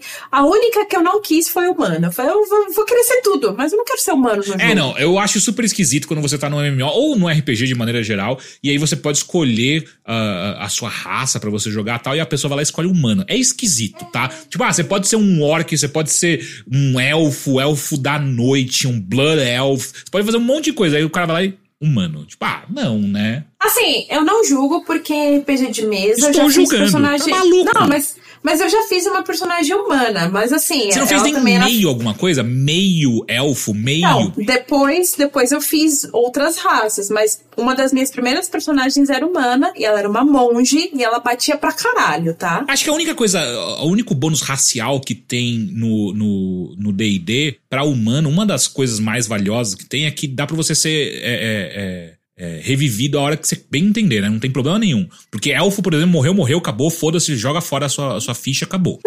Rasga a ficha aí. Enfim, no, no final, é, eu acho que no Fifinha a única raça possível é Lalafel. Lalafel. Não tem como, cara. Supremacia tipo, é Lalafel. Cara, dá pra você fazer uma, um Lalafel e aí você pode fazer um Lalafel, sei lá, Rogue Sabe? Ninja. Porra, porra, como assim? Maquinista. Olha, olha, olha, olha os jobs, as classes possíveis. Taumaturgo, arcanista. Porra, é lógico eu vou fazer uma. Vou, se um dia eu voltar, eu vou fazer um Lalafel Black Mage. É óbvio. É, isso, perfeito. perfeito. É. Ó, vocês estão ouvindo já que já mudou o discurso, né? O Teixeira tá falando, se um dia eu voltar. Mas ah, essa, essa parte, ah. tanto em MMO quanto em RPG, eu acho que é a parte, e RPG de mesa também, acho que é a parte que eu mais gosto de fazer, que é montar ficha. Porque quando você hum. monta a ficha, é um potencial infinito. Verdade. Assim que você monta a ficha, você fala assim: nossa, esse personagem que eu acabei de construir, e aí você coloca aqueles pontinhos onde você quer e tal. Você fala, Pô, no futuro, que eu não estarei lá, mas no futuro, esse personagem pode chegar ao level 70 e se tornar um semideus. Ou uma semideusa. Pô, vai ser foda, saca? Sim, tipo, cara, não, vou, vou te contar aqui. Quando eu crio ficha em RPG de mesa, principalmente, a coisa que eu mais quero é chegar no nível máximo. Uhum, nunca, nunca fiz, mas eu também sempre quis. Eu já consegui, já, já consegui no, numa campanha, era de tormenta, a gente conseguiu chegar no nível 20, que era o máximo. Pode crer. E, e justamente foi essa monge que eu tava falando aí, que ela batia pra caralho, a gente conseguiu todo mundo chegar no nível 20. E foi do Mas peraí, foi numa, foi numa campanha só? Foi quanto tempo vocês jogando? A gente jogou. É porque assim, ó, contexto, tá? A gente hum. jogava um domingo por mês. A gente tipo, pegava um domingo por mês e jogava o domingo inteiro. RPG é RPG de gente grande, né? Com trabalho, né? Também é, conhecido. Exato. Aí a gente pegava um domingo do mês e jogava esse domingo inteiro, assim, de manhã até a noite.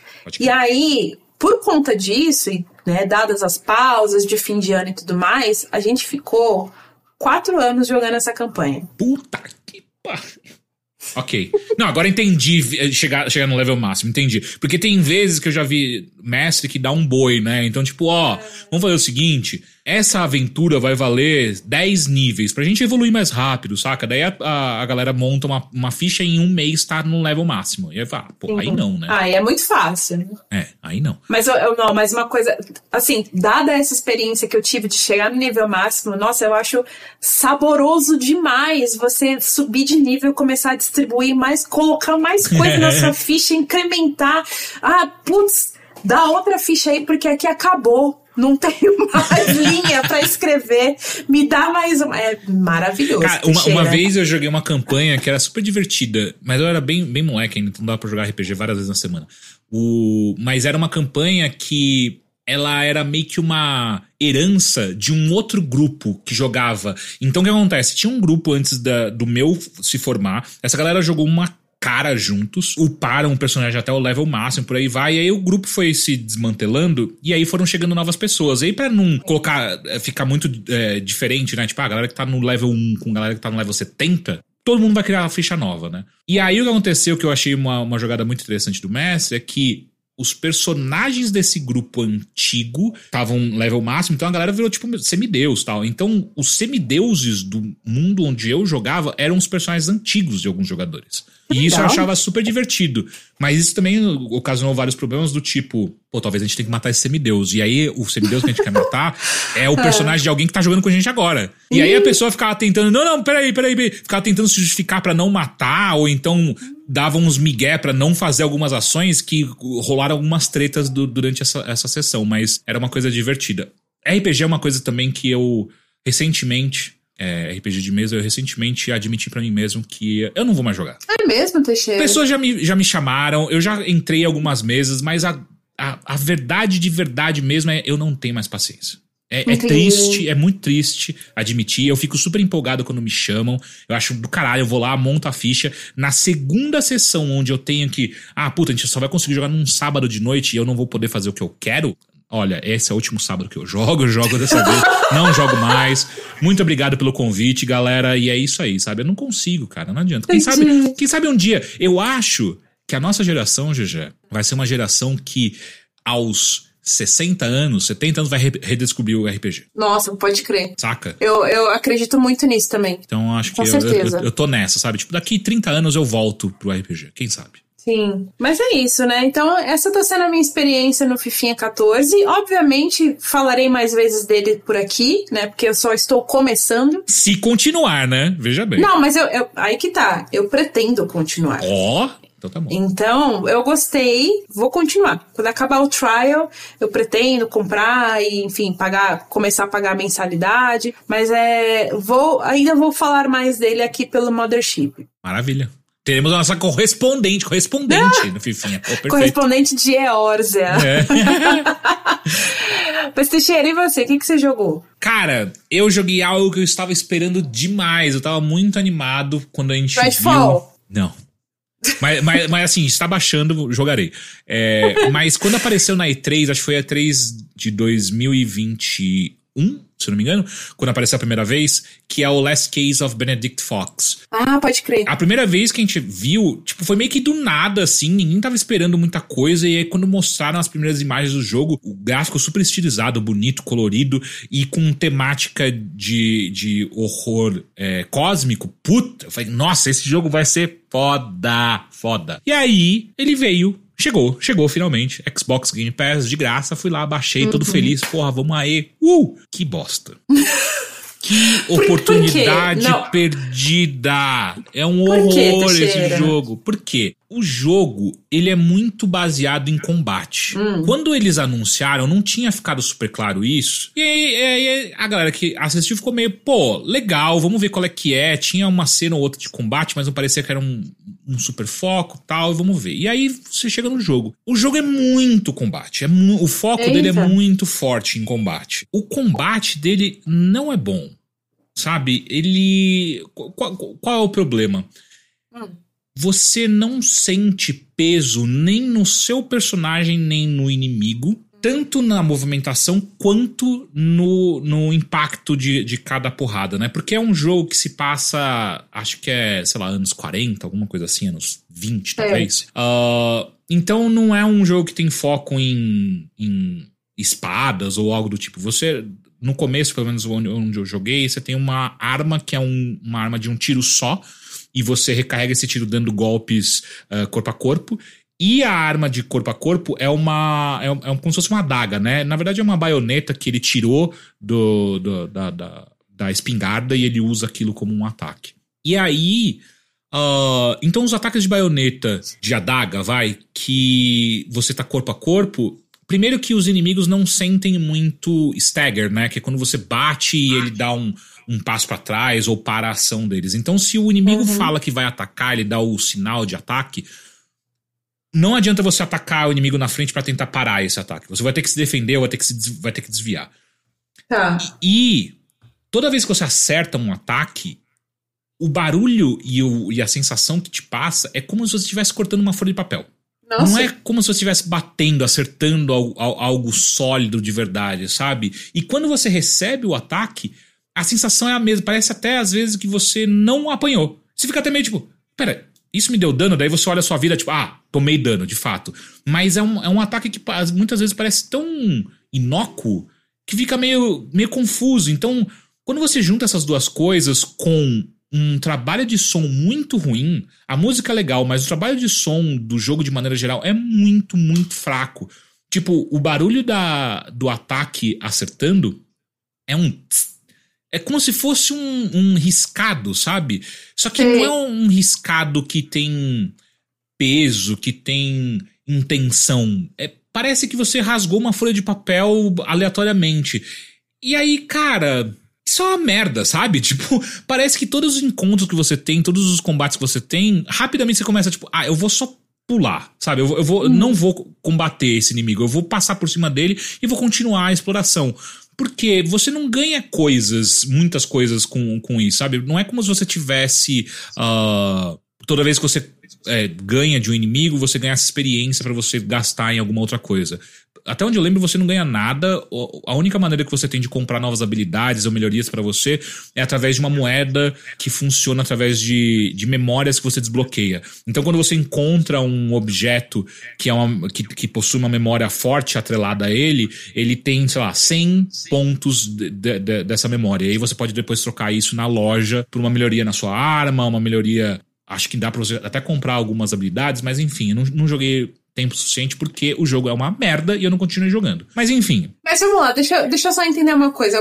Qual que era a sua expectativa? Porque assim, eu, eu vou falar uma coisa que eu até fiquei surpresa quando você falou que tem combate. Hum. E eu tô vendo aqui, abrir a página da Steam e tudo mais. Aí eu fui ver as tags, né, do, do, do gênero, né, do jogo. Uhum. E aí tá aqui os marcadores atmosférico, RPG, Metroidvania e Hack and Slash? É, exato.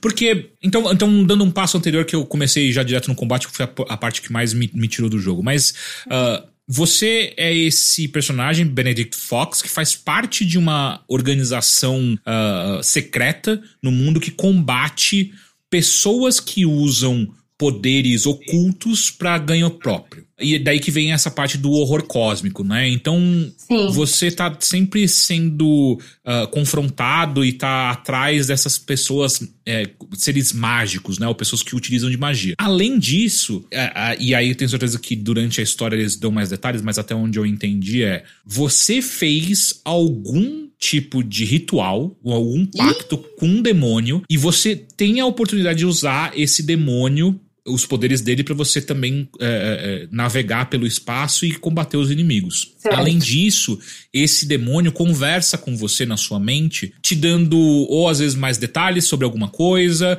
ou só criando mais um ambiente quando você entra numa sala, daí o demônio começa a falar coisas sobre aquela sala porque ele percebe coisas, uh, mudanças na, na, energia daquela sala e por aí vai. E o, e, e, o demônio tem essa coisa meio também, a relação entre o Benedict e esse demônio é aquela relação meio, ah, tá bom, você é um demônio na minha, na minha cabeça enchendo o meu saco, sabe? E aí o demônio, hum. ah, é um absurdo, eu sou muito forte. Sabe? É aquela relação que a gente já viu em várias, vários filmes, em várias, várias, vários outros produtos de cultura, sabe? Uh, então beleza. É, é, é esse próprio, é No próprio Bayonetta Origins tem uma relação assim, mas lá é fofo.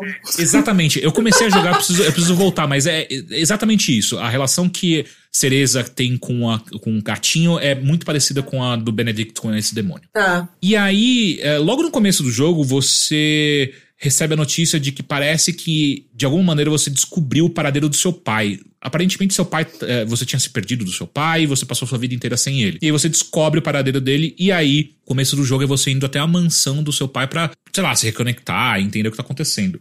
Só que você chega lá, rapidamente você percebe que seu pai é uma dessas pessoas que utiliza mágica, a magia, o ocultismo para ganho próprio. E aí é você investigando o porquê que o seu pai faz isso e no, no, no, final descobrindo mais sobre, sobre o próprio Benedict e também sobre o universo onde o jogo se passa. É um simulador de filho triste. Exato. Mas, é, então, e aí começa a entrar algumas coisas. Tipo, não fica muito claro, até onde eu joguei, se o Benedict liga de verdade para essa relação com o pai. Fica uma coisa meio esquisita do tipo, ele quer saber quem é o pai e quais são qual é o histórico do pai e por que que ele se afastou de você, mas ao mesmo tempo quando você começa a encontrar algumas uh, pistas, não parece que aquilo tem uma ligação emocional de verdade com ele, sabe? Não é como se Sei. ah, você descobre uma coisa nova do seu pai e ele fica chocado. Não, ele trata tudo como se fosse, ah, ok, um novo, um novo fato que eu sei sobre essa pessoa. Mas, mas esses fatos que você encontra, que você vai descobrindo e tudo mais, eles são tipo, eles são documentos que o personagem lê, eles são tipo cutscenes, o que que é? É, é uma vai... interação que ele tem com, com, sei lá, alguma coisa?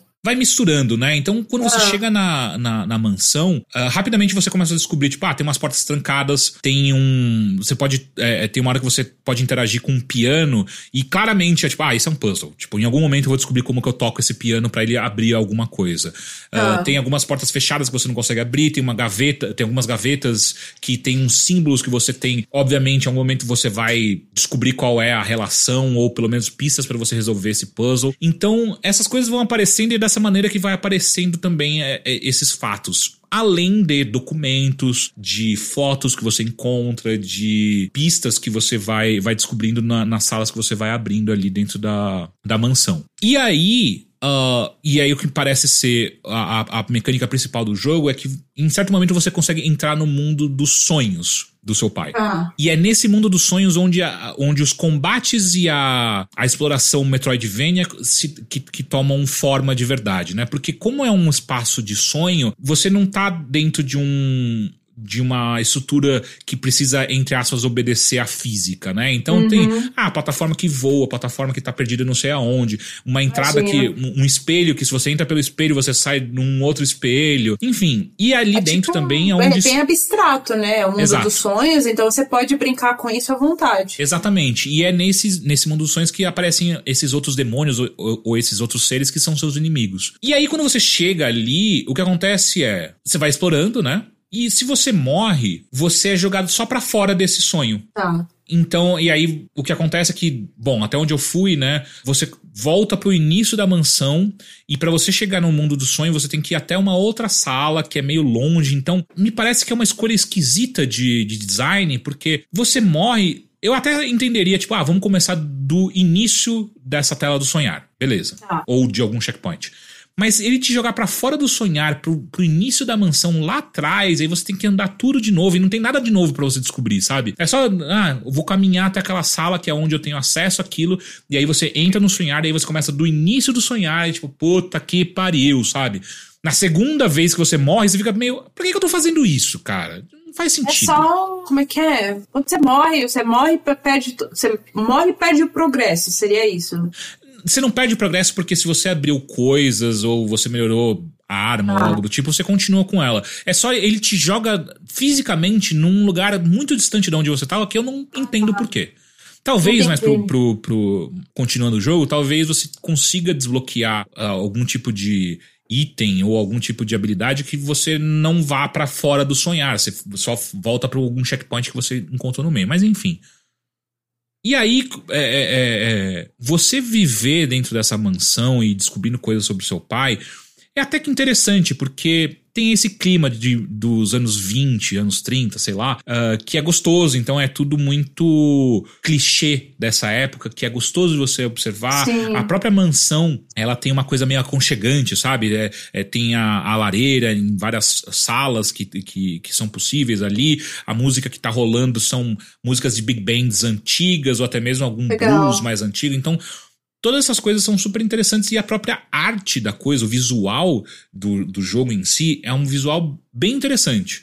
Porque é eu acho uma- muito bonito. Nossa, É. quando eu- tanto que o que mais me chamou a atenção quando eu vi o trailer desse jogo foi justamente o visual. Exato, são, são personagens que são estilizados, eles têm uma, é- essa silhueta longilínea, sabe? Ou é longilínea que chama? Muito longa, sabe? É comprido os personagens, o- Sim. os braços. Pare- parece, é como se fosse um Estranho Mundo de Jack, um pouco, lembra um pouco, sabe? Nossa, Então- pode crer, lembra um pouco mesmo. Então, é, é- é- tudo isso é muito legal. Só que o problema é que a maneira que você interage com esse mundo, eu esperava, que- eh, a minha esperança, expectativa era que, pô, vai ser um jogo meio detetive no ar, sabe? Tipo, você vai ter que investigar uns casos, talvez tenha alguma cena de ação ali a colar, mas o rolê vai ser meio investigação e, é, é, e até mesmo um pouco de terror por conta desse, desse é, é, fundo de, de, de horror cósmico e por aí vai. Sim. Só que não, o jogo, como você interage, boa parte dele é através desses combates com esses demônios e esses bichos. E, até e aí chega num ponto onde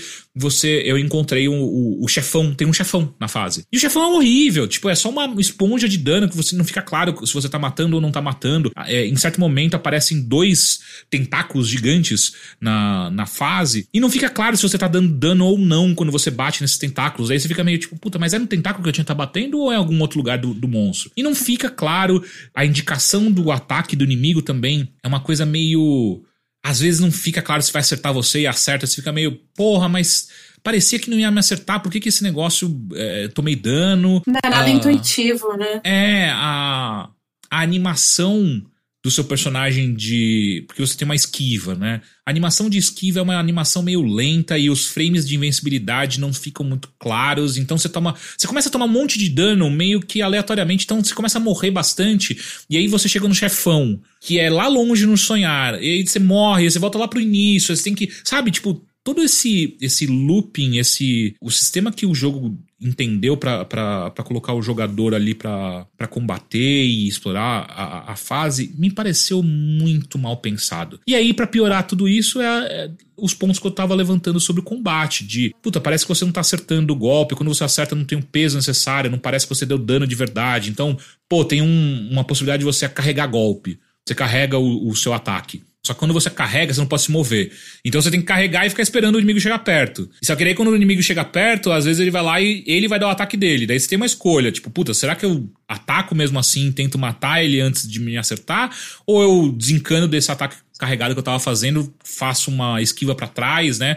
E, e começo de novo essa, essa dança. Aí também tem a possibilidade de você dar parry, né? De você. Que você usa esse poder do- desse demônio, que é como se fosse a sua defesa, que quando você sobe a defesa na hora que tá vindo o ataque, você eh, consegue fazer o parry, e aí você abre o inimigo para tomar mais dano. Só que não ficou claro para mim, por exemplo, se quando eu acerto o parry, o inimigo toma mais dano, é, mais dano, ou ele já toma um dano quando eu acerto o parry. E aí você fica meio tipo, então pra que, que eu vou me arriscar a tentar acertar o parry, sendo que eu posso só me esquivar para trás e aí eu espero uma abertura, porque também os inimigos não, não tem nenhuma. Os inimigos que eu encontrei não tem nenhuma grande variedade de golpes. Então é super depois que você enfrentou o mesmo inimigo umas duas, três vezes, você já sacou, tipo, ah, o padrão dele é esse aqui. Então ele vai dar um ataque uh, longo e dois curtos. Aí você só espera, você chega perto, ele, ele começa a animação dele, você dá uma esquiva pra trás, espera ele fazer os três ataques, aí você vai lá e faz os seus. Fica uma coisa muito burocrática. E aí, como eu apontei, nada do que você faz parece que tem muito peso, então chega num ponto que é, pra que, que eu tô jogando isso aqui? Tem jogos que fazem tudo que o Benedict uh, Benedict Fox está tentando de uma maneira muito mais interessante, muito mais legal mais competente, eu não vou ficar perdendo meu tempo com esse jogo. E aí foi aí que eu, Nossa, que eu desencanei. Ele me parece ser muito pouco intuitivo mesmo, ouvindo você falar sobre. E, e eu vou falar uma coisa. Eu jurava, não sei porquê, não me pergunte porquê ou como, mas na minha cabeça esse jogo era um point and click. É, é, mas é que ele tem cara. Ele tem cara. Quando a gente viu a primeira Talvez vez na E3, isso. Ele, é. ele parecia, tipo, todo mundo ficou meio pensativo de, pô, mas peraí, isso daí é um é um, é um adventure? É um point and click mesmo? Ele, qual é que é? E aí, na segunda vez que, ele, que mostraram mais cenas dele, que apareceu o combate, que a galera ficou meio. Pera, então se.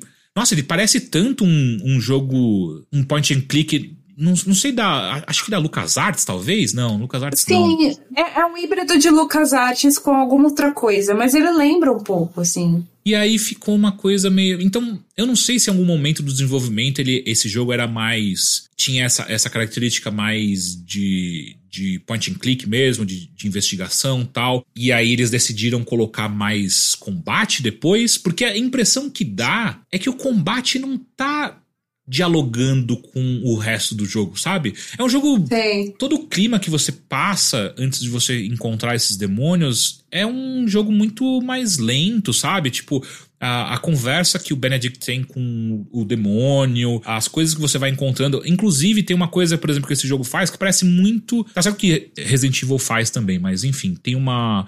Um cheiro muito de jogos point and click, que é quando você pega um novo item, por exemplo, hum achou uma foto. Aí abre a foto grandona na sua frente e você pode brincar com ela. Você pode virar ela de costa, eh, de ponta cabeça tal. E alguns itens, quando você vira atrás, tem uma informação a mais. Então eu tenho certeza que em algum momento do jogo, é, essa mecânica vai ser utilizada para você resolver algum tipo de quebra-cabeça, saca? Então essas Entendi. mecânicas, se você vai colocando elas, você fala, tipo, Pô, mas essas mecânicas fazem sentido pro que o jogo se propõe, sabe? Tipo, ah, você pegar uma foto, pegar um item e você tem que tentar colocar ele, é, virar ele de costas ou, ou de ponta cabeça para você ver se tem alguma, alguma marca, alguma dica para algum puzzle que você tá querendo ir atrás, faz super sentido pro que o jogo se propõe. Só que daí quando você vai pro combate, fica uma coisa meio. Pô, me, me deixa fazer aquele outro negócio que eu tava fazendo, tava tão mais legal, sabe? Pô, que triste. Eu fico genuinamente triste de ouvir isso, porque, é. assim, eu, eu lembro que eu vi o trailer de revelação dele, e aí, não sei porquê, por algum motivo na minha cabeça ficou gravado que esse jogo era um point and click. Eu acho que eu não uhum. vi a segunda vez que ele apareceu em eventos e tal, que aí foi quando mostrou a jogabilidade, provavelmente. Porque é. eu juro pra você, se você me perguntasse, Gê, qual é o gênero de Benedict Fox? Eu ia falar, é point and click. Eu ia jurar pra você que era um point and click. O próprio aí... nome do jogo, The Last Case of Benedict Fox, ele é, é, é, inspira que vai ser algo tipo, nossa, Last Case, né? Então vai ser uma coisa de investigação uhum. tal, que tem, só que não é o foco. Então você fica. É, é, é, é, esquisito, sabe? Não sei. Eu acho que talvez em algum momento a gente leia sobre o que aconteceu no desenvolvimento desse jogo, porque eu não tenho visto, você até apontou que o Heitor jogou em live, ele tava se divertindo. Parecia que ele tava se divertindo, pelo menos. Assim, a parte que eu vi parecia. É, mas os, as análises que eu li e até o comentário da galera na, na internet, tava me parecendo que ninguém tava curtindo, que a, que a, que a, a percepção geral tava meio negativa. Então depois eu quero conversar com o Heitor pra entender o que, que ele gostou nesse jogo, porque eu acho que a gente talvez seja um daqueles jogos que a gente descubra depois, tipo, não, esse jogo passou por algumas é, algumas interações. Ele antes era uma coisa meio point and click mesmo. Depois colocaram um combate porque, sei lá, estavam achando que tava meio lento demais, enfim.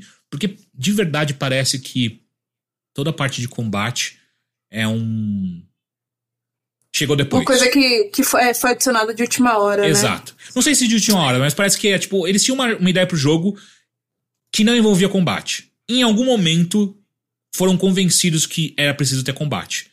E aí ficou esse negócio esquisito desse combate aí que, cara. Não, não, não ficaria surpresa se isso realmente acontecesse, né? Porque tem a. A gente tá num. num assim, acontece, né? O, uhum. os, os, os, os, estúdios, eles querem alcançar um público cada vez maior. Eles, to, todos eles querem que o jogo faça sucesso.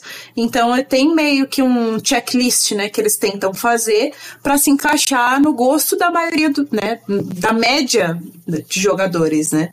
Então não me surpreenderia se realmente, ah, vamos adicionar aqui, foi de última hora e tudo mais, deu meio errado, não deu para refinar muito e ficou do jeito que ficou. Pois é. Enfim, é, é um daqueles jogos que, como você bem apontou, você fica meio chateado, sabe? Tipo, parece que é uma, uma, uma oportunidade é, que foi perdida, sabe? Perdida, é. Nossa, eu tô muito triste, de verdade. Eu até tava querendo baixar ele aqui, porque tá no Game Pass, né? Eu tava pensando em baixar ele aqui, dar uma, um, uma chance e tal, quando tiver um tempinho. Mas agora eu desanimei. Bom, joga lá e às vezes você curte quem é o Heitor, sabe? Mas eu, cara, sei lá, eu não. Assim, eu aconselho. Aconselho, né? Uh, se você tem Game Pass, ele está de graça. Game Pass. Sim. Vai lá, baixa e, e, e, veja. Agora, é. ele está na Steam, por exemplo, 60 reais. Nem fudendo. Eu acho um absurdo 60 reais. Assim, eu entendo porque que ele tá 60 reais, como eu apontei, ele é um jogo super bonito tal. Ele tem esse valor agregado nesse E ele acabou dele. de sair também, né? Exato. Mas no final, quando você tem a, a obra final ali na sua mão para você jogar, cara, esse é um jogo de 30 reais sabe? Olha lá. É isso sobre Last Case of Benedict Fox. Eu não pretendo voltar. Vamos ver se na próxima edição o Heitor vem com outras opiniões pra gente falar um pouquinho mais sobre ele. Porém, eu queria muito escutar o que a senhorita achou sobre Redfall, Gigi. Eu, eu não joguei Redfall. Você não jogou? Não. Eu ah, eu achei que você tinha jogado. Quando a gente tava conversando não. no início, eu achei que você, você tava tipo, ah, você jogou, né? Eu falei, ah, não, mas eu acho que você jogou. não, não, eu não joguei. Eu perguntei se você tinha jogado justamente pra né, saber se a gente ia ter algo nessa edição sobre o jogo, mas eu não joguei, não. Então não será dessa vez. Porque, assim, o, o jogo chegou pra mim pelo Tech Masters, né, só que eu passei pra outra pessoa fazer review. Pode porque eu peguei o, o Jedi, Star Wars Jedi Survivor. Ainda não comecei o Survivor, hum. porque eu estou no processo de terminar o Fallen Order, né? Eu estou jogando Fallen Order. Eu avancei bastante na última live de sábado que eu fiz, inclusive. Você tá no PC? É, tô no, jogando no PlayStation, no PlayStation, porque ele tá na Plus, né? Ele foi dado na Plus em algum ah, mês ah, aí. E aí eu tô aproveitando isso e jogando ele, né? Daí eu, eu avancei bastante na última live que eu fiz do jogo. Assim que eu terminar ele, eu já vou engatar no Survivor. Né? Como eu tô com esse e outras coisas também aqui para fazer review e tudo mais, né? Aí eu não quis pegar o Redfall, passei para outra pessoa da equipe. E aí não sei nem se essa pessoa já começou a jogar, mas o consenso assim que eu estou vendo pela internet é que tá negativo, né? É, é, é. Eu também tô vendo. Tô, tô curioso, assim, sei lá, né? Vamos ver o que acontece. Mas o, o, o eu perguntei do, do, Survivor, se você, aliás, do Star Wars, se você tá jogando no PC, hum. porque eu tenho visto bastante gente reclamar do Survivor no PC, né? Tá muito ruim, né? A versão de PC. Tá muito eu vou te falar que hum. a gente tá numa época que eu tô assim, embasbacada, que a gente tá vivendo isso, de que ser um PC gamer não tá, não tá, não tá sendo algo benéfico. Pois porque é, os jogos né? estão saindo todos quebrados. Eles não rodam, eles ou rodam muito porcamente ou sei lá, tá todo bugado. E isso tá sendo recorrente, sabe? Já tem o quê? Uns, uns três, quatro lançamentos seguidos que a gente só vê notícia de que, pô, estreou o jogo tal, mas a versão de PC tá muito ruim, sabe?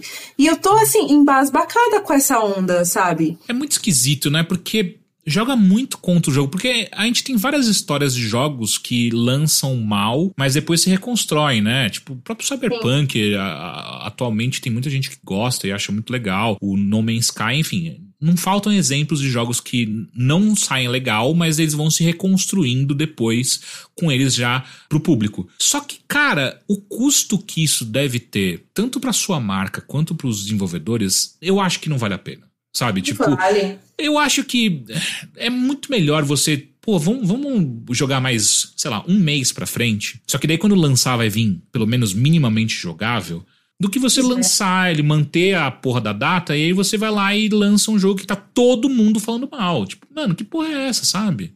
Não sei. Sim. E assim, é, é algo que está sendo recorrente, e quando, dessa vez, né, quando caiu o embargo do, dos reviews do Jedi Survivor, eu vi, eu acho que foi no Waypoint da, da Vice, que é a, acho que foi no Waypoint, eu não me lembro tá exatamente morrer, o veículo, né? que tá para morrer, infelizmente. Mas eu vi um artigo lá falando, olha, né, esse é o nosso review, e aí a pessoa tava falando, olha, não sei se vale a pena fazer review. E aí a pessoa tava questionando, assim, era um texto muito interessante, que a pessoa tava questionando sobre, tá, se, se os jogos de PC estão saindo quebrados e intragáveis dessa forma, a quem interessa as publishers mandarem esses códigos de review antecipadamente, sendo que né? O, o, já tem, já tá planejado. O jogo não saiu, o embargo caiu, sei lá, uma semana, três dias antes do jogo ser lançado, mas já tem o patch de correção agendado pro dia 1. E, e aí, o, o, que compensa, sabe? Compensa eu jogar uma versão que tá quebrada, que tá incompleta, que vai vir um patch, que vai mudar muita coisa, que vai corrigir muita coisa. Eu vou lançar aqui um review de uma experiência completamente diferente da que o consumidor vai ter quando ele uhum. comprar, comprar no dia do lançamento. É, perfeito, eu concordo 100%, assim. É... Eu, eu realmente não entendo. Tipo, eu queria muito sentar com esses executivos que tomam essas decisões, porque eu tenho certeza que essas decisões não são feitas pelo time de desenvolvimento. Isso é, é, coisa de executivo, sabe? Tipo, pra manter a data. Às vezes, Sim. ah, não, tem que lançar antes do final do quarter, saca? Que, cara, eu entendo a necessidade e a importância econômica envolvi, envolvendo nesses jogos, mas eu queria muito que eles me explicassem, olhando no fundo do meu olho, por quê? Por quê? Por que, que parece uma boa ideia você lançar uma versão que está claramente não pronta e manter a data? Não tá, não tá otimizada. É, do que você jogar pra frente. A não ser que é, é, seja dito que, ó, é o seguinte, para melhorar de verdade esse jogo, não é um mês, é seis meses. E aí. E aí, beleza, entendi. Só que daí a minha questão é outra. Por que, que vocês colocaram uma data tão absurdamente é, é, é, tão, tão um deadline tão forte assim. Se vocês já sabem que vai, vai precisar de mais seis meses pro jogo ficar bom, cara, por que vocês criaram essa deadline? Vocês criaram, não fui eu, não fui eu, Caio Teixeira falou assim, ó, eu quero que Jedi uh, Survivor saia no começo de maio. Não fui eu que falei isso. Foi vocês que me deram a data. Se vocês me falassem desde o início, não, o Jedi Survivor vai chegar no final de 2023, beleza. Tá, a, a, a, a expectativa está alinhada. Eu não entendo, cara. Eu não consigo sacar, de verdade, sabe? E sabe uma coisa que eu só me dei conta agora que você comentou? Que você falou ah, as versões de PC e tal, e rolou com o Cyberpunk, né? Que saiu todo quebrado. Mas a versão que a CD Projekt Red deu para os jornalistas na época do jogo para fazer review era de PC e nos uhum. consoles e que ele tava cagado. Sim, então, sim. justamente o Cyberpunk dos exemplos que você citou foi o inverso. E aí, né, tudo bem, ainda assim é a mesma coisa. O jogo saiu todo quebrado, tava injogável, né? Não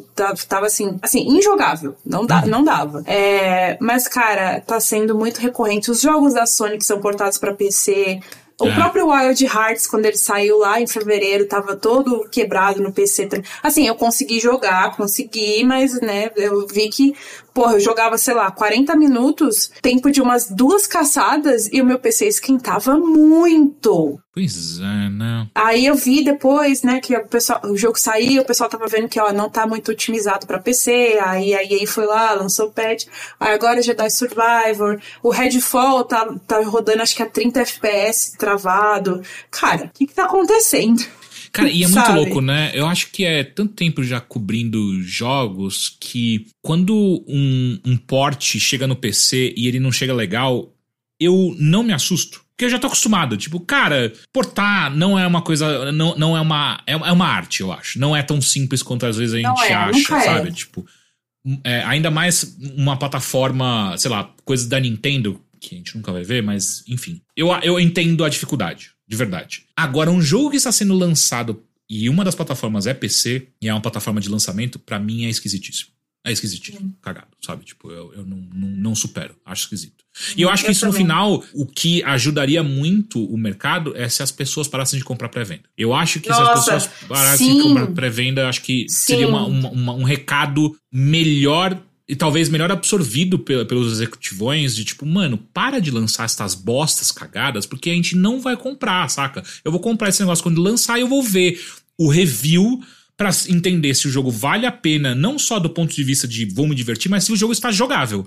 E aí, Sim. se estiver jogável, eu vou comprar, e aí a gente vai ver, sacou? É, sei lá, eu acho que pré-venda é um, é um bagulho que faz mal pra gente atualmente. Assim, é, é um problema que tem muitas camadas, né? A gente tem questão de das próprias lojas digitais, né, que uhum. né, é, é, um, é, é, é um método de, delas sobreviverem, fazer essas pré-vendas e prometerem uhum. mundos e fundos para os jogadores, e aí tem ah, o, sei lá, vai liberar tanto o Early Access, se você fizer pré-venda, vai liberar o Early Access. E aí vem toda, junto vem toda essa indústria do hype, de você consumir no mesmo momento em que sai, e enfim, é, tem, tem toda uma, uma questão de conscientização aí uhum. de todos os lados, né? Mas eu concordo 100% com você, tem que acabar a pré-venda. Acho que a parte mais cruel, né, que é a, a parte cruel do, do capitalismo, mas também serve para essa nossa, nossa argumentação, que é Acho que a parte mais cruel disso tudo é fazer a gente acreditar que não tem outra forma de, de ser feito. Saca? Pois é. Ah, não. É, é, desenvolvimento de jogos é assim agora, sabe? Tipo, jogos vão sair cagado e vai sair com tudo com patch day one. Ou então, ah, sem pré-venda, é, plataformas online não existem. Cara, eu duvido. Porque a gente, a gente, a gente existiu num mundo onde nada disso existia, saca? Eu sei, eu sei, eu sei que é possível, eu sei, eu sei, eu sei, eu sei que dá. É, muita coisa tem que mudar, muita coisa tem que. É, talvez a gente perca várias outras coisas, sabe? Tipo, eu entendo tudo isso, mas me parece que a gente tá chegando num ponto onde faz sentido a gente começar a re repensar todas essas nossas maneiras de fazer, né? Nossa, mas faz sentido repensar e já botar em prática. Porque é. eu vou te falar, tudo isso que a gente tá comentando tem também uma tá lá na ba em uma das bases é que a, a, o custo de desenvolvimento de jogos está ficando cada vez mais caro. Então, como que compensa você ficar cinco anos desenvolvendo o jogo para lançar ele todo quebrado assim, sabe? Uhum. E, e, aí, tipo, tá, o custo disso aqui não foi barato. não sei se você viu, Teixeira, mas esses dias a, a Sony. A Sony não. A, o CMA, né, que é aquele órgão regulador lá uhum. de, de comércio do, do Reino Unido, ele lançou aquele relatório, né, barrando lá a compra da, do, da Microsoft, tipo, de comprar Activision Blizzard, etc e tal. E aí, naquele relatório, ela tava falando que, de, dando alguns exemplos de custo de desenvolvimento de jogo. Eu até dei essa notícia no Tech Masters, que, tipo, cara, tem jogo, eles não especificaram qual foi o jogo e nem qual hum. foi a publisher que gastou tanto assim, mas o custo de desenvolvimento desse jogo em específico, que eles citam, chegou a 500 mil e depois do marketing, que foi investimento da publisher, foi mais 500 mil. Um bilhão. 500 milhões? Não, 500 milhões, perdão. Foi Puta 500 milhões no desenvolvimento custo, produção, etc e tal, e depois mais 500 milhões no marketing. É, sei lá. Então, assim, já tem, tem alguns jogos, não são todos, tá? Tem o custo, em média, ainda é muito caro, ainda tá entre, tipo, sei lá, 100 milhões, 250 milhões, essa é a média. Mas tem jogo que tranquilamente, de né, publisher muito grande e tudo mais, que chega a um bilhão. Impraticável, né? Não tem como, não tem como ser sustentável. É impossível, não é tem, impossível. Não tem. Cara, é isso. Enfim, né? Coisas pra gente pensar aí. Fica essa reflexão pra vocês ouvintes. Fica aí. vocês é pensam daí. Merda. Vocês pensam daí, a gente pensa daqui, a gente vê o que acontece. É. GG, tem mais alguma coisa pra gente hoje? Uh, acho que não. Mas nas próximas semanas vamos ter mais causas de Final Fantasy XIV. Quem sabe eu já chego no, falando na próxima semana do, do, do Jedi Survivor. Eu tô louca pra começar a jogar ele. Pode que eu tô bem curioso também. Então, antes de nos des despedirmos, eu vou agradecer aqui o Cássio Pereira e Tiago Ribeiro, que fazem parte do nosso clube de assinantes aqui do Overloader, que nos ajudam a manter o over aqui com as luzes acesas. A gente consegue pagar a GG, eu consigo ter o meu próprio salário o Heitor também tem o dele. É muito legal pra gente continuar con construindo e fazendo conteúdo que você escuta, consome semanalmente. Então, hoje o nosso agradecimento vai, vai para essas duas pessoas. E se você que está nos escutando agora tem a chance de nos ajudar, entre no overloader.com.br barra ajude e lá tem toda a infinidade de formas que você pode uh, contribuir para nossa campanha e para manter as nossas luzes, luzes acesas para a gente continuar cobrindo essa indústria que nós tanto gostamos. Então, muito obrigado e GG. Eu. Muito obrigado por hoje. Eu Foi que ótimo agradeço. esse clima intimista nosso. Foi- Adorei. Nossa, né? Pode crer, né? Só faltou um vinhozinho aqui pra gente pô, soltar ainda mais Primeira vez histórias. que a gente grava só nós dois, você viu? É verdade, sim. É, é. Né? Mas eu gostei bastante. Muito obrigada novamente. Pessoal aí também, que inclusive mandou mensagem fofinha pra mim pra melhorar. Obrigada. É, eu sempre gosto de estar aqui e nos vemos na próxima semana. É isso, gente. A gente se vê na semana que vem com o Heitor de volta aqui na cadeira de mestre cerimônias e a gente vai se falando, beleza? Um abraço e tchau, tchau! Beijo!